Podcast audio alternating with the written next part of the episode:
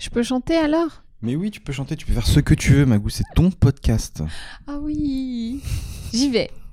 And when the rain begins to fall, you ride my rainbow in the sky. And I would touch you if you fall. You'll never have to ask me why. And when the rain begins to fall, I'll be the sunshine in your eyes. You know that we can have Merci. it all. And Merci, Magou. everything would be alright. Ah, une petite fin triste. C'est pas mal pour ce podcast. Bonjour tout le monde et bienvenue dans ce nouvel épisode du podcast Une heure avant la rupture. Bonjour. Le podcast de couple où nous réglons nos comptes euh, Magali Bertin et moi-même. Seb Méliard. Yeah. Euh, déjà, il faut rappeler que dans cet épisode, nous sommes euh, exceptionnellement pas très réveillés. Parce que, dû à un emploi du temps, on a décidé qu'on allait faire ce podcast euh, le samedi matin, juste pour cette semaine. Alors je précise quand même pour euh, tout le monde qu'il est 10h43, ce qui est un horaire normal et pas si tôt que ça pour beaucoup de gens. J'ai tellement la Mais- tête dans le cul. Oui, mais parce que vous êtes un artiste, vous travaillez de nuit et forcément euh, 10h43 pour vous, c'est notre 6h30 du matin pour nous. Je sais pas comment font les gens pour se lever le matin et aller travailler euh, tous les matins. J'ai beaucoup de respect et en même temps, euh, Je crois qu'ils n'ont pas le choix. Je crois que si tout le monde avait le choix, on se réveillerait. euh, Quoique, il y a des zinzins qui aiment bien se lever super tôt pour aller faire un peu de jogging, un- tu vois, à la fraîche quand le soleil n'est pas encore levé. Bon, il y en a, hein, des comme tu ça. fais trop bien la voix des zinzins. Mais là, il y a un gros décalage parce que t'es très réveillé et j'ai vraiment la tête dans le cul. Ouais, du coup, j'ai l'air drogué. en fait, on a l'air tous les deux drogués, mais pas de la même drogue. C'est Moi, j'ai exactement. pris de la coke, toi, t'as pris un. De la weed. C'est ça. Alors qu'on ne s'est jamais drogué de notre vie. Bienvenue dans le couple des drogués. Euh, bah écoutez, merci de nous suivre comme d'habitude. On commence avec euh, les retours des gens. Vous êtes tou- toujours présents à nous envoyer des messages euh, sur YouTube, sur Insta, etc. Ça nous fait toujours très plaisir. On les lit. Oui. Donc on commence avec le retour de l'épisode d'avant. Déjà, je me suis fait fumer sur ma chemise de la semaine dernière. Tout le monde a dit alors ça, il a mis son pyjama. on vient de se lever du lit, etc. Et tout. Oui, En mais c'est tendance, non? C'est ça. À la base, c'était une chemise. Euh, parce qu'en fait, c'est en ce moment, c'est la mode des chemises qui font un peu effet pyjama. Tout à fait. Sauf que celle-là, c'était une chemise de mon grand-père et je crois que c'était vraiment une chemise de pyjama pour le coup. Non, mais c'est vrai. C'était pas effet Je pyjama. crois que c'était vraiment pyjama et je crois que c'est la limite. Ah, mais attends, garçon, j'ai le pantalon qui va avec. Ah, oui, donc c'est un pyjama. Parce qu'en fait, euh, j'avais, j'avais acheté une chemise un peu comme ça, effet pyjama, que j'avais payé une blinde. Et ma tante, elle me dit, mais ton grand-père, il en a plein des chemises comme ça et tout. Elle me le ramène, je fais, ah ouais, j'avoue, ça le fait. Et en fait, non, il y a une subtilité que j'arrive pas à saisir qui fait qu'il y a effet pyjama et il y a pyjama. Je pense que c'est dans la coupe. Je pense que le pyjama pyjama a une coupe vraiment droite, euh, large, histoire de te euh, laisser libre de tes mouvements pendant la nuit, alors que la chemise effet pyjama est un peu plus euh, cintrée. J'ai l'impression que la subtilité est là-dedans. Mais j'ai l'impression que, surtout dans, les, dans l'épisode d'avant, du coup, tout le monde croyait que j'allais m'endormir à tout moment. Alors que c'est maintenant que tu risques de vraiment t'endormir. Euh, on a eu un commentaire de Dark Sky qui dit Seb, est-ce que tu peux chanter au début du prochain podcast Hâte Ah. de découvrir ton talent. Ah bah je crois que c'est le moment. Ah, mais attends, j'ai... parce que j'étais sûr que t'allais pas me laisser chanter. J'étais sûr que t'allais dire c'est Mais mon c'est moment. quoi cette Il est hors de question que tu me prennes mon moment. Bah, je partage, moi. euh, je suis Beyoncé, tu vois. Donc, euh, parfois, elle chante avec les Destiny's Child. Ah, je suis. je- bah, je- c'est bien d'être les Destiny's Child. hein. Moi, je veux être un enfant de la destinée. Oui. Mais alors, je sais pas si t'es Kelly Rowland ou Michelle Rodriguez. Ah, mais- les deux. Michel Rodriguez. C'est Michel Rodriguez? oui, je crois que c'est ça. À moins que je c'est confonde avec nom? l'actrice Michelle Rodriguez. C'est ce que c'est mais, le nom euh, le moins glamour de la Terre. Bonjour, non, mais a Michel Rodriguez. Et Kelly Rowland et Beyoncé. Oui, c'est ça. Alors, attention. Faisons comme si je n'avais pas chanté un hit juste avant. Un hit inédit, encore Non, une mais fois. j'arriverai pas, je te jure. Mais tu chantes du rap, toi, surtout, non? Je, mais là, j'ai rien qui me vient en tête. Je suis à peine réveillé. Euh, un hommage à Johnny? Ou à Charlaz? Ou euh, Euh, ah, vas-y. Ah. La bohème. La bohème. Ça voulait dire qu'on est heureux. Ou Qu'on est des deux Je sais plus. En fait, ce qui... je, je prie rigole, excusez-moi, parce que je sais que Seb adore changer les paroles des Mais Je le fais chansons pas exprès. et qu'il le fait pas exprès. Et du coup, là, je me disais, comment est-ce qu'il va terminer la bohème à part, je ne sais pas, euh, le carême euh, ou un truc Le comme ça qui n'a rien à voir Le barème. euh, Ça voulait dire il faut respecter les notes. le barème. En plus, non, mais j'ai bien fait la bonne parce que je l'ai fait avec un petit euh, trémolo dans la voix. Ouais, c'était pas du tout Je sais, déprimant. je sais pas d'ailleurs. comment j'ai fait. Bah non, j'ai fait la bonne On appelle ça interprétation. le vibrato. Tu regardais pas la Starac? Pas du tout. Ah, bah moi je peux te dire que j'avais même pris la chaîne en direct 24 heures Mais sur non. 24 et que je suivais Mais les non. cours en même temps. T'as demandé à C'était tes parents de payer et tout? Mais non, c'est moi qui me les suis payé. Tu crois quoi Ah oui, d'accord, t'habitais pas chez tes parents à cette Bah époque-là. non, j'habitais déjà plus chez mes parents. Moi non plus. Je suis parti très tôt. non, mais c'était pas la Starac 1, c'était genre la Starac 5 ou un truc comme ça. Voilà. Et je suivais les cours de Kamel Walou, c'était génial. Kamel Walou. Ensuite, on enchaîne avec un commentaire de Mimi la petite souris qui dit Hello guys, je suis une française qui vise à Londres. Je vous ai découvert il n'y a pas si longtemps. Je kiffe vos podcasts. Un dimanche sans sang, ce n'est pas un dimanche. Je vous écoute en faisant le petit déj entre parenthèses pancakes. Ah, bâtard, Elle est c'est tellement mignonne, bon elle les a précisé. pancakes. Alors, je suis tellement contente de vous voir heureux. Magali, tu étais à Londres. J'aurais trop aimé te rencontrer. Lol. Et rencontrer l'acteur de 50 Fifty nuances degrés. Est-ce que tu savais que la femme de cet acteur n'a jamais regardé le film et ne veut pas le voir? Lol, je la comprends. Trois petits points. C'est vraiment une meuf. Mais arrête de se moquer, j'en ai marre. À chaque fois que c'est un, message- un message de meuf, tu le lis avec mépris. non, arrête. c'est pas du mépris, c'est beaucoup d'amour et de Oui, rigolade. Ok. Continuez, je vous kiffe en live, ce serait top. Croire en soi, c'est la vie, car le cheminement personnel est tellement important pour toi. J'aime bien, elle a voulu nous dire plein de choses. Je suis à Londres, j'aime bien Jimmy Dornan et je vous aime, mais en ça. plus, la vie c'est important. C'est ça. Chaque ligne, c'est une nouvelle idée. C'est pour ça que ça me à une. Elle est trop cool. Euh, ouais, je, je- ça m'étonne pas que sa femme n'ait jamais voulu regarder euh, les films. Parce que je crois que lui-même n'est pas très fier de les avoir faits. Ah ouais? Bah, Ah, de ce que j'ai compris, quand tu, Il est- quand tu deviens connu grâce à un truc et que tu gagnes grave de l'argent, euh, t'as pas à avoir honte. Hein. non, mais c'est un. Bon, euh, moi j'ai lu les livres, ça m'a pas plu. Je vous le dis honnêtement. L'adaptation? Non, le livre de base, Ah, qui est l'origine, la genèse de Fifty Shades. Moi, je me suis dit, ok, so what? J'ai pas compris le succès du truc, tu vois. Donc, je me suis même, j'ai même pas poussé jusqu'à aller voir les films parce que je savais que ça allait pas me plaire. Vu que le, généralement, le film est toujours moins bien que, la- que le livre dont Hmm. il est issu. Et devinez laquelle personne de nous deux a offert le DVD à l'autre pour lui faire plaisir? C'est si bien me connaître. Non, ah, vraiment, moi, c'est vraiment le genre de film où. Voilà. Je préfère un bon petit Dirty Dancing, tu vois. Tu m'aurais offert le DVD de Dirty Dancing, genre édition collector des 30 ans ou je sais pas quoi. Ah là, là, on aurait été contente. Les Et toi- classiques Et toi, tu m'as offert quoi Des choses que j'aime? Des T'es la baskets. première à faire des reproches. Des baskets. Moi aussi. Oui, mais tu- je les ai offerts en Mais en premier. DVD. Mais en DVD, tu, tu veux que des trucs de stand-up qui sont sur Netflix. Je vais pas t'offrir. D'ailleurs, je paye l'abonnement Netflix, donc c'est un peu comme si je t'offrais ton Netflix tous les mois. Tous les mois, t'as un Ouais, cadeau. C'est un peu petit de le rappeler, mais ok. Bravo, tu payes l'abonnement Netflix. Super. Euh, Mais bon, c'est 7 balles, hein, donc. euh, Qu'est-ce qu'on avait d'autre comme commentaire? On avait Pink Print qui dit Salut vous deux. Euh, je connais Magali via Beauté Blog depuis ah, des années yes. et je connais Seb depuis plus, de, plus ou moins deux ans. Je vous kiffe tous les deux dans vos domaines respectifs. Quand j'ai appris que vous étiez ensemble, je me suis dit mais comment c'est possible? Ces deux personnes n'ont rien à voir. Elle est pas suisse. Mais Et comment c'est possible? Et là euh, que j'ai regardé tous vos podcasts, je me suis tout tapé en deux semaines. Je trouve que vous vous complétez parfaitement. Putain mais elle écrit n'importe comment. Je trouve que vous vous pas, le- que vous vous complémentez parfaitement bien, même s'il y a des hauts et des bas. Entre parenthèses, moi perso, je suis plus chaussette, lol, jeu de mots de merde. T'as compris ça?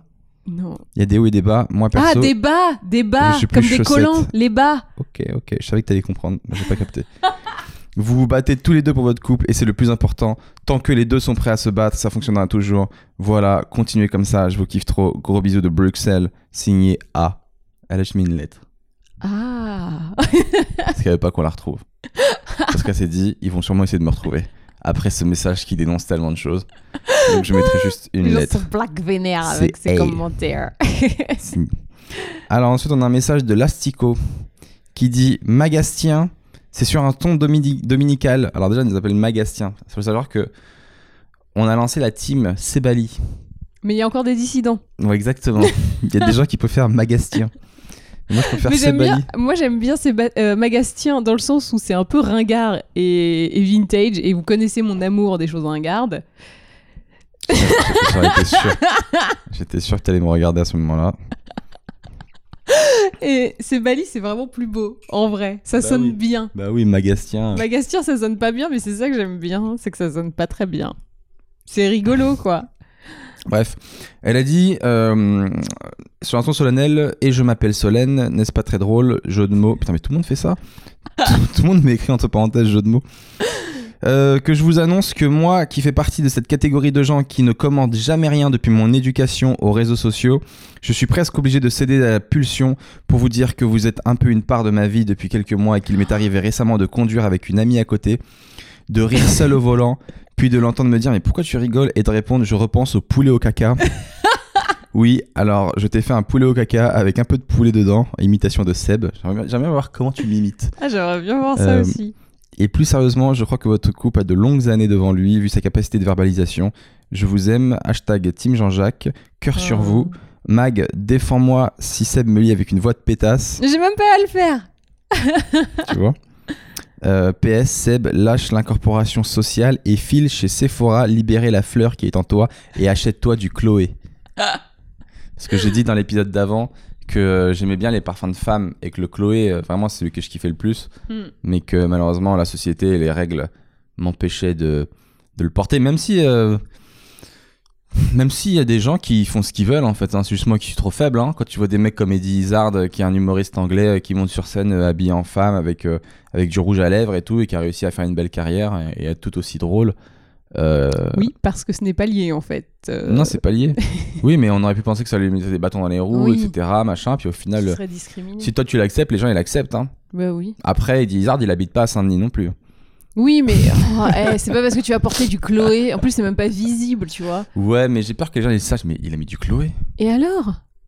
Qu'est-ce que ça peut foutre? Bah, ils vont croire que je suis. euh, Attends, je vais essayer de le dire d'une manière euh, pas trop vulgaire. Que je suce des bites Le dérapage. Et alors, c'est quel est le problème de sucer des bites? Arrête, Mag Personnellement, j'en suce. Hein. Non, c'est faux. Ah bon? Bah, non, je suis bien passé pour savoir que c'est un gros problème. Euh, Bah non, putain, mais C'est sale. Comment c'est très sale. On a on très mal pas- On commencé. n'est pas réveillé, on parle là-dedans. On est désolé, vraiment. Non, mais euh, bref, tu as le droit d'avoir une part de féminité sans pour autant succéder, comme tu le dis. Et, et c'est très bien. Et il faut assumer cette part de féminité. Et en plus, en vrai, c'est même pas une part de féminité. D'où la rose qui a dit euh, alors la rose c'est pour les meufs et euh, le gingembre c'est pour les garçons. On s'en fout. C'était un gars qui était nu en train de sucer des bites. oui, bah, il avait peut-être, euh, il avait tort peut-être de, de, de- de dire il faut genrer les parfums. Bref, je, je vous rappelle quand même qu'au Moyen-Orient, le parfum à la rose est quelque chose de genré masculin. Donc c'est vraiment un, un truc de culture et c'est débile. Le Chloé, c'est les mecs qui le portent euh, là-bas. Mais non. Mais alors, j'ai parlé avec Francis Kurkdjian, qui est un grand parfumeur, et il me disait les parfums au Moyen-Orient, ça n'a rien à voir avec euh, les C'est mêmes pas senteurs du tout des gens qui sucent des bites. Arrête. Ce serait euh, marrant qu'un mec très professionnel il te dise ça. très, très drôle. D'un ton très sérieux. Tu sais, en présentation Contrairement aux presse. idées reçues, ce n'est pas actuellement les gens qui sucent des bites. Non, mais il te C'est disait que les senteurs là-bas, déjà, ils aimaient les, parfums beaucoup plus forts et beaucoup plus entêtants. Et c'est pour les hommes, c'est du oud et de la rose. Et c'est pas euh, féminin de mettre de la rose pour eux. Ok. Voilà. Donc tu peux porter de la rose? Et aller au Moyen-Orient. Bah ouais, il faudra que je déménage surtout. Euh, on a eu plein de retours sur euh, bah, l'avortement encore, parce qu'on avait parlé de l'IVG. Alors à chaque fois, des grands pavés. Euh, là, il y a juste un commentaire de Andrea qui dit Je ne pense pas qu'une femme qui n'a pas eu recours à l'IVG peut mieux comprendre qu'un homme ce que ça fait. Je suis entièrement d'accord avec lui. C'est pour ça que j'ai pris ce commentaire, parce que je le trouvais assez intéressant. Et il y a un truc qui est très révélateur, c'est que moi, Andrea, je pensais que c'était une femme, et toi, t'as mis Je suis entièrement d'accord avec lui. Toi, tu Ouais. penses que c'est un homme Ah bah ça peut être les deux. Bah ouais. Donc, euh, Mais pourquoi oui. t'es parti plus sur un homme? Bah Parce que je pense qu'il se défendait. Parce que peut-être que lui a dû euh, vivre Non, ça peut être une ça. femme qui défend un homme aussi. Aussi. Mais je sais pas, pas moi j'étais des- partie sur. Il euh, n'y a pas que des féministes en guerre, il y a aussi des, euh, des femmes qui nous aiment. Oui, bien sûr, Bah, heureusement. Mais en tout cas, c'est vrai que je trouvais ça intéressant de dire que, parce qu'en fait, donc, grand débat sur l'IVG, on- Mm. donc je resitue, le pape euh, s'est récemment reprononcé encore contre, et euh, il avait choqué l'opinion en disant que les médecins qui pratiquaient l'IVG euh, étaient un peu comme des tueurs à gages. Et euh, moi, je défendais un petit peu le pape, en disant que l'image était très violente, mais c'est vrai que quand tu travailles pour Dieu, tu peux pas dire tuer des bébés. Non, mais tu vois ce que je veux dire C'est pas Mais après, on a eu des commentaires des qui ont expliqué que avant tant de semaines, on pouvait pratiquer l'avortement parce que on considérait que c'était pas de la vie, c'était Voilà. plus un amas de cellules. Voilà. Mais on est qui pour savoir s'il y a pas de la vie dedans Tu vois Bref, et on m'a très, à très juste titre reprise. Et. euh, Qui t'a repris? C'est quoi? Non, et en effet, enfin pour moi, pour donner un avis, il faut d'abord parler aux personnes qui ont été concernées par le truc. Donc ceux qui Change pas de sujet. Par qui t'as été prise? Non, mais sur le sujet, j'ai des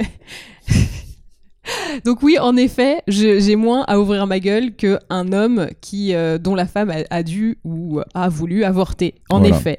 Mais j'ai plus mon avis à donner que le pape. Parce que le pape, lui, pour le coup, à mon avis, il ne sera jamais face à cette situation. Ouais, mais déjà, je trouve ton idée de hiérarchie de qui doit donner son avis ou pas.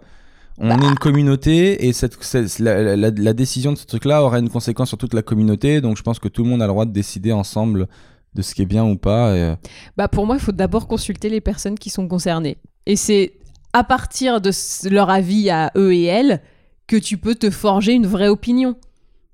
Pas d'un mec euh, qui euh, a fait vœu de chasteté. Parce que lui, t'inquiète, il aura jamais affaire à ce truc-là. Il aura jamais de dilemme, lui. Tranquillou bilou. On sait pas. Bah, peut-être qu'il va changer et virer de bord, tomber amoureux d'une femme et la mettre enceinte et se dire Ah, qu'est-ce que je fais maintenant que je suis pape et que je vais peut-être avoir un enfant? Ah ah Et là, il fera moins son malin. Bah, il viendra en parler dans le podcast. Andrea, finalement, je crois que c'est une fille. Parce que juste après, donc elle me dit Je ne pense pas qu'une femme qui n'a pas eu recours à l'IVG peut mieux comprendre qu'un homme ce que ça fait. Donc, sujet très grave. Et après, entre parenthèses, sinon, Mag, super look, cœur. Bah non, ça peut être un mec aussi. Pourquoi ça serait une femme C'est une meuf, ça, ça se voit, c'est le cheminement. euh, Logique, c'est le De- cheminement logique de de changement de sujet euh, inopportun de meuf. Merci Seb. La semaine d'avant, on avait aussi ce débat euh, sur, je sais pas si vous avez ça dans votre couple où il y en a un qui décide du côté du lit et euh, à gros débat. C'est- Et c'est souvent les femmes hein, que j'ai l'impression qui, qui bloquent là-dessus. Il y a Max Venn qui a mis le côté du lit, c'est un sacré point de conflit dans le couple. Haha. Perso, c'était aussi ma copine qui avait des problèmes euh, de psychorigidité à ce niveau-là. C'est-à-dire que vous, les femmes, vous théoriquement, vous choisissez un côté et c'est à vie. Et toi, t'es un peu comme ça. Alors, moi, je suis de l'avis de on change tous les mois. Toi, non. Tu me donnes le côté claqué Mais à vie. non à vie. Mais parce que, euh, comme je te l'ai expliqué la Pourquoi on dernière peut pas fois, changer? Parce que mon réveil est de l'autre côté. Oui, mais Et comme je ne mis- souhaite pas te On réveiller, peut brancher le réveil de l'autre côté aussi. non parce qu'il est branché de l'autre côté, il n'y a pas de prise, côté. mais Si, elle marche prise. pas. Si, elle marche. Ah bon? Bah oui. Bah j'ai essayé, elle marchait pas. Non, rappelle-toi quand je mettais l'humidificateur d'air et tout. Je le branchais de ce côté-là. Ah. Donc on, on peut faire un mois, on branche le réveil de l'autre côté. Si au pire c'est vraiment le réveil qui te. T'as pas envie. je J'aime pas le lit, il est un peu penché d'un côté et c'est de celui du côté claqué et du coup euh, j'aime pas.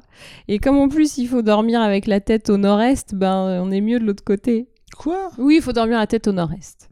Oui, oui, c'est l'un des principes du yoga Kundalini. Il faut dormir la tête au nord-est. Mais on a la tête dans le même sens de toute façon. On est dans le même sens dans le Non, parce que t'es un peu plus tourné, comme il est un peu de diagonale. Bref, c'est une discussion qui doit passionner les gens qui nous écoutent. Bah non, mais un- moi, je suis jamais qui écoute ce podcast-là et de se dire, mais comment ça on doit dormir au nord-est?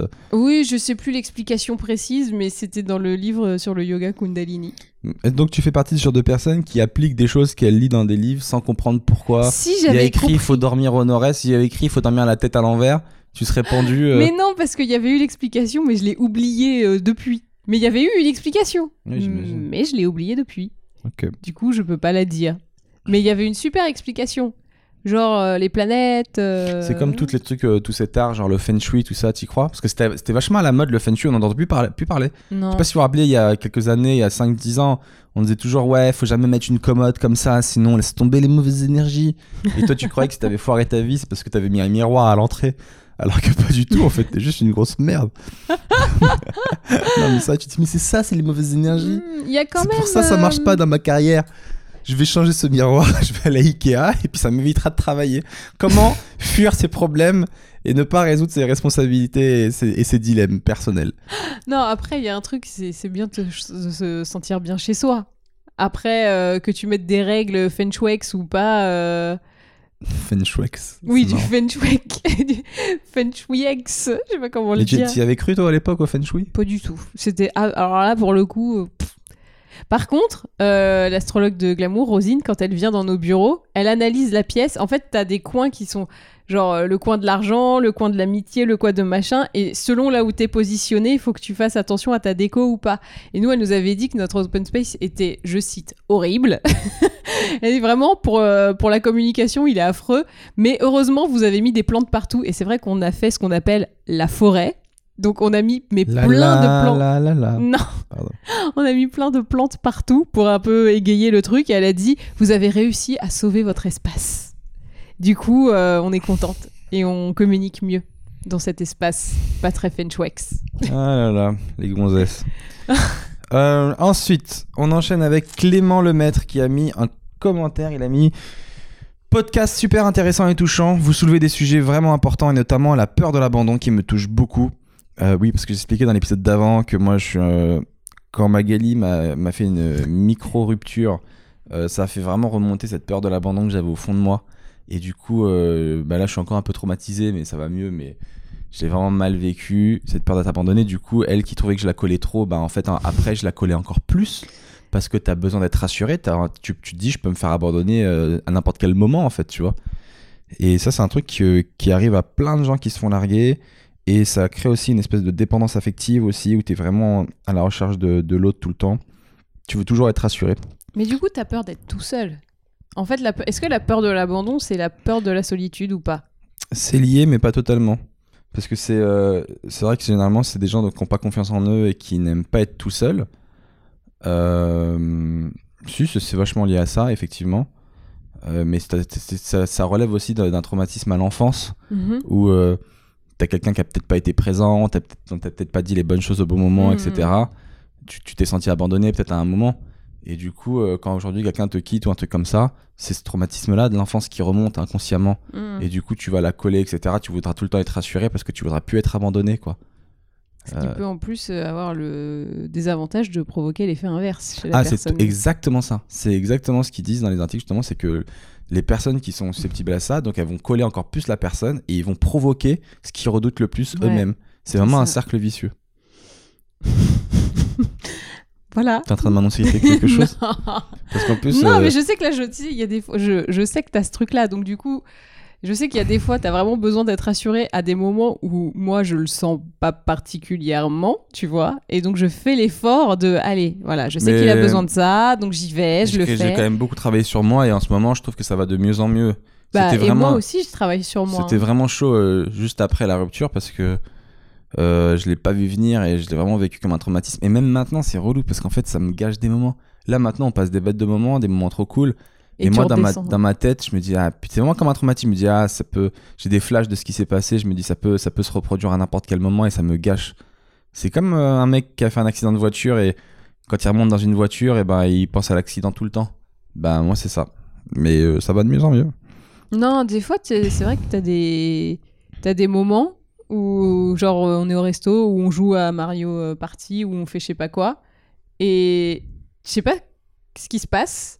Tu prends un espèce de recul et tu analyses ce qui se passe, et tu dis, c'est bien, mais c'est peut-être la fin, c'est peut-être la dernière fois que c'est la- c'est comme ça. Mhm. Totalement. Ça te gâche tes bons moments. Non, mais il y a- honnêtement, il y a un truc qui s'est brisé à ce moment-là, moi. Parce que j'avais, avant qu'on était ensemble, j'avais vraiment une insouciance, une, une innocence de me dire, euh, on sera ensemble toute notre vie, quoi. Et Mais- là, je sais que c'est possible qu'on soit pas ensemble toute notre vie. Alors, je vais Et dire je, un le- truc. et je le saurais à vie dans ma tête et j'aurais ce truc-là à vie. Et ouais, ça a vraiment brisé un truc. Ah et puis, t'as été très violente aussi. Non. Non.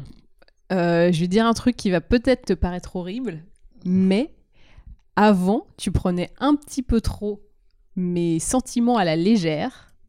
Et une fois que tu as été traumate de ce truc-là, que tu t'es rendu compte que c'était possible que je me casse, maintenant tu me prends vraiment en compte et tu me considères vraiment. Moi, je vois vraiment la différence. Avant, t'en avais rien à secouer. Genre, le mec sûr de lui, euh, c'est bon, je peux lui faire faire n'importe quoi, il y a pas de problème. Enfin, je peux lui faire n'importe quoi. Alors que maintenant, comme tu sais que, bah, en fait, rien n'est acquis définitivement, bah, t'es plus... je te préfère maintenant, en fait. Non, mais c'est vrai que. Il y a beaucoup de choses positives euh, de cette rupture, bizarrement, avec le recul. Bon, il y a ce gros traumatisme qui est le point, le plus gros point noir. Mais le point positif, c'est que moi, j'ai beaucoup travaillé sur moi, parce que la peur de l'abandon, elle se rejoue dans plein de trucs. Euh, du coup, j'ai beaucoup travaillé ma confiance en moi, qui m'aide aussi dans plein de trucs. Donc ça, c'est positif. Sur moi, à titre personnel. Ensuite, euh, sur, le, sur le plan du couple, euh, ça nous a aussi beaucoup aidé dans le sens où on a tout remis à plat. Mhm. Donc on a pu repartir sur des bonnes bases. Ouais, il y a quand même des choses positives. Bon, bah, ça m'a coûté une part de moi, mais... Mais non, mais justement, il des il, faut, cool. il faut que tu transformes cette peur-là et que tu comprennes euh, que, ouais, tout n'est pas forcément acquis et qu'il faut toujours faire des efforts. Ce que tu disais, hein, le couple, c'est du boulot. Et il faut plus que tu en aies peur, mais il faut que tu t'en serves pour euh, me choyer. Ah, c'est ça. Moi, j'ai peur que tu prennes, qu'elle prenne trop la confiance, Bah qu'elle croit trop. mais attends, je suis et qu'elle partie de abuse loin. quoi. Et puis surtout, Je moi maintenant, euh, du coup, je suis, euh, je vrai que je, là, je te prends beaucoup plus en compte, etc. Machin, j'essaie vraiment de te faire plaisir, machin. Et j'ai peur que du coup, je me dise, elle va partir parce que je suis devenu trop gentil. Je suis devenu, je suis non. devenu une loque en fait. Non, en fait, Avant, j'étais vraiment un bonhomme avec des grosses balls et oh, je bah, m'imposais. j'étais- très malheureuse, quoi. Et du coup, c'était génial. Maintenant, elle va se dire, bah le gars, il me cède tout ce que je lui demande, il me le donne. Donc, euh, il y a pas longtemps, je lui ai encore une surprise. On va pouvoir en parler. On n'a pas, on n'a pas décidé d'en parler de cette surprise. De quoi Des cadeaux que je t'ai Ah fait dans non, la tu semaine. on n'avait pas mis dans les sujets, mais si tu veux. euh. Voilà, non, mais je te fais un petit cadeau. elle se lève le matin, elle a une petite paire de baskets qui l'attend sur la table. Voilà, tu vois, c'est C'est pas tranquille. juste une paire de baskets, c'est une paire de baskets que je voulais absolument. Avec une colorie qui n'existait pas. Que Je j'ai été lui ai offert le même modèle et en même temps, je lui en voulais un peu d'avoir le modèle que moi je voulais, alors que moi je pourrais pas l'avoir. J'étais un peu deg. Et je me suis dit, c'est pas grave, lui là, je pourrais au moins admirer ses chaussures sur lui. Mais pourquoi tu pourrais pas l'avoir Parce que il n'existait pas le C'est ça modèle. qu'il faut dire. Mais tu l'as dit Et du coup, voilà, je l'ai trouvé, elle était contente. Et, euh, Non, j'étais pas contente. J'étais hyper contente. et, euh, et et je, non, me- et je me suis dit, bah voilà, le meuf, elle va se barrer parce que le gars, il est totalement acquis et il m'offre des baskets sans raison. euh. en fait, ce que tu comprends pas, c'est que tu partais de tellement loin, c'est que là, t'es juste normal. T'es pas trop gentil. T'es normal. Toi non plus, t'es pas exceptionnel. Hein. et ça repart en embrouille. Mais non, c'est pas ce que je veux dire. C'est au niveau de la gentillesse et de la prise en compte de l'autre. Là, je trouve qu'on est à peu près à égalité. Tu vois, alors qu'avant, euh, ouais, bah Pas si. vrai. Avant, euh, je pouvais bien aller me faire foutre. Hein. Pas du tout. Mais là, j'aime bien parce que quand je te demande où t'es, tu me réponds. Avant, t'étais là, ouais, ça te regarde pas. Ok, bon, ben, je sais pas ce qu'il fait, je sais pas, pas. où il va. Youpi c'était j'aime pas qu'on me flique, c'est tout. Bah oui, mais euh, tu, tu comprends bien qu'à un moment, euh, si je te vois pas rentrer à 2h du mat alors que tu m'as pas dit que tu allais pas rentrer, je, je je peux m'inquiéter, me dire, bon, bah, il a eu un accident de scout, tu il vois. est mort. Il est mort. Donc je préférais savoir. Et donc, on continue avec le. Donc le excusez-moi, j'ai coupé le, le- le commentaire de, Ah, de Clémence Lemaître. Donc, il disait Vous avez des sujets euh, donc bouleversants, nanan, notamment la peur de l'abandon qui me touche beaucoup. Du coup, Seb, j'aurais aimé savoir comment tu as commencé la méditation. Est-ce que tu utilises des applications, des livres? Comment tu vis ces moments? Des conseils ou autres? En tout cas, merci d'être aussi honnête et de te livrer avec autant de sincérité. C'était très enrichissant de voir ton cheminement et tu es clairement sur la bonne voie. Des bisous, tous les deux. Continuez, vous êtes au top. C'est vrai qu'on me dit en ce moment que j'ai pas mal changé et tout, donc ça me fait assez plaisir qu'ils me disent. euh, Il y a des potes qui me disent. C'est ouf. Euh, des conseils sur la méditation. Alors ouais, du coup, euh, parmi toutes les choses que j'ai tentées de manière désespérée pour essayer d'évoluer, il y avait ce truc-là. J'ai pas beaucoup de conseils à donner là-dessus dans le sens où je l'ai un peu fait à l'arrache et de manière opportuniste. Ça veut dire quand ça allait pas, j'ai prié, j'ai fait de la méditation, j'ai tenté l'hypnose, j'ai tout fait. Maintenant que ça va mieux, Hypnose salut les gars, ciao. Je Ouais. savais pas que t'avais fait de l'hypnose. En fait, euh, ce que j'ai fait, donc, euh, je me t'ai mis dans mon lit, je m'étais allongé, j'ai une enceinte Bluetooth, et tu vas sur YouTube et t'as tout. Donc, t'as des séances de méditation euh, guidées. Donc, t'as une voix avec un mec qui te dit voilà, vous respirez. Et donc, t'as des trucs spécialement pour la peur de l'abandon. Ah Euh, ça, c'est ouf. Et t'as des hypnoses aussi pour la peur de l'abandon. Donc, j'ai tenté les deux. Et, euh, et pour la confiance en soi aussi. Qui des trucs qui te disent voilà, t'entends une voix qui en arrière qui te dit vous êtes quelqu'un de bien. Vous avez de la valeur. Vous êtes une bonne personne. Et toi, t'es dans ton lit avec- comme une merde en slip en train de pleurer. Je suis quelqu'un de bien. Je suis une bonne personne. et tu fais ça et ça marche. Et bizarrement, il y en a, il y en a un qui a- moquer. qui a qui m'a vraiment aidé euh, assez chelou Alors, au début j'ai failli quitter le truc et puis au final j'ai fait jusqu'au bout c'était une chinoise qui fait euh, c'est une vidéo donc de l'hypnose sur la peur de l'abandon et on entendait la voix d'une chinoise qui disait pensez quand vous étiez enfant vous étiez à la fête foraine avec vos parents Et toi, t'es là, tu ouais, ok. Et donc, tu t'imagines à la forêt. Et après, il dit, vous passez un bon moment. Vos parents sont gentils, ils vous aiment. Toi, ouais, ok, ouais, ça peut correspondre à mes parents, euh, peut-être. Et après, donc, tu- elle te met dans le délire, tu vois, et après, elle, te met dans la situation où toi, donc toi, t'es l'enfant, et puis tes parents te mettent dans un jeu où c'est un labyrinthe avec les miroirs, tu vois. Et toi, t'es l'enfant et tu es perdu dans le labyrinthe. Et euh, elle te dit, elle te fait ressentir ça. Vous vous rappelez quand vous étiez perdu dans le labyrinthe? Vous vous sentiez seul? Vous vous sentiez Personne n'était là pour vous aider. Donc là, t'as 5 minutes où tu bades. Oui, vous êtes où? Où est-ce que vous êtes? Venez. Et après, elle dit, mais vos parents sont là. Ils sont dehors ils vous attendent. Si vous levez la tête au plafond, vous voyez le chemin pour vous enfuir. Mais vous avez beaucoup trop peur pour lever la tête. Et donc, elle était là et tout. Et elle était chelou, mais en même temps, ça faisait son taf. Et à la fin, ouais, ce truc-là m'a- pas mal aidé. Ouais, Il ouais c'était une longue séance que j'ai faite. Vous pouvez la retrouver sur YouTube. Euh, j'ai pas le lien, mais je pense pas qu'il y ait beaucoup de meufs avec une voix chinoise qui, euh, qui font ça. C'est de la glottophobie. Non, parce que je dis pas du mal. Je dis pas que c'était mauvais. hein. Je l'ai fait jusqu'au bout. C'est bon, ça va. mais c'était une caractéristique. Et du coup, voilà, donc il y a ce truc-là qui m'a aidé. Voilà, hein. La- retravailler la confiance en soi et, euh, et régler ses problèmes avec soi-même euh, sur la peur de l'abandon, etc. Et puis, euh, ouais, j'ai tenté de la méditation, de l'hypnose, des trucs comme ça. Après, non, j'ai pas lu beaucoup de livres. On se le fait au feeling, hein, les gars. Ok. Voilà. Putain, ce podcast est beaucoup trop sérieux. Attends, tu veux que je fasse une blague? Vas-y. Qu'est-ce qui est vert, qui monte et qui descend? Un petit poids dans un ascenseur. Oh mince, tu la connaissais. Mais le monde entier la connaît, même les petits pois se la disent entre eux. Elle est drôle. T'es sérieuse? Tu connais l'histoire de la chaise? Oui, elle est pliante. Mais t'es sérieuse avec tes blagues de merde? C'est drôle, non? Tu connais l'histoire du lit vertical? Elle est à- Il est à dormir debout? Elle est à Elle dormir est à debout. dormir debout. Ah merde. Tu connais l'histoire du mec qui a pas de pouce? Elle est super. Mais elle est visuelle celle-là. Ouais. C'est drôle parce que Tala l'a fait à la boxe et on a ri. On a ri À la prof de boxe, on l'a fait. Et c'était genre très gênant parce qu'elle savait pas si elle devait rire ou pas. Euh, on continue avec les commentaires? Je crois que c'est Oui, bah vous préférez pas mes blagues. Non, on n'en peut plus.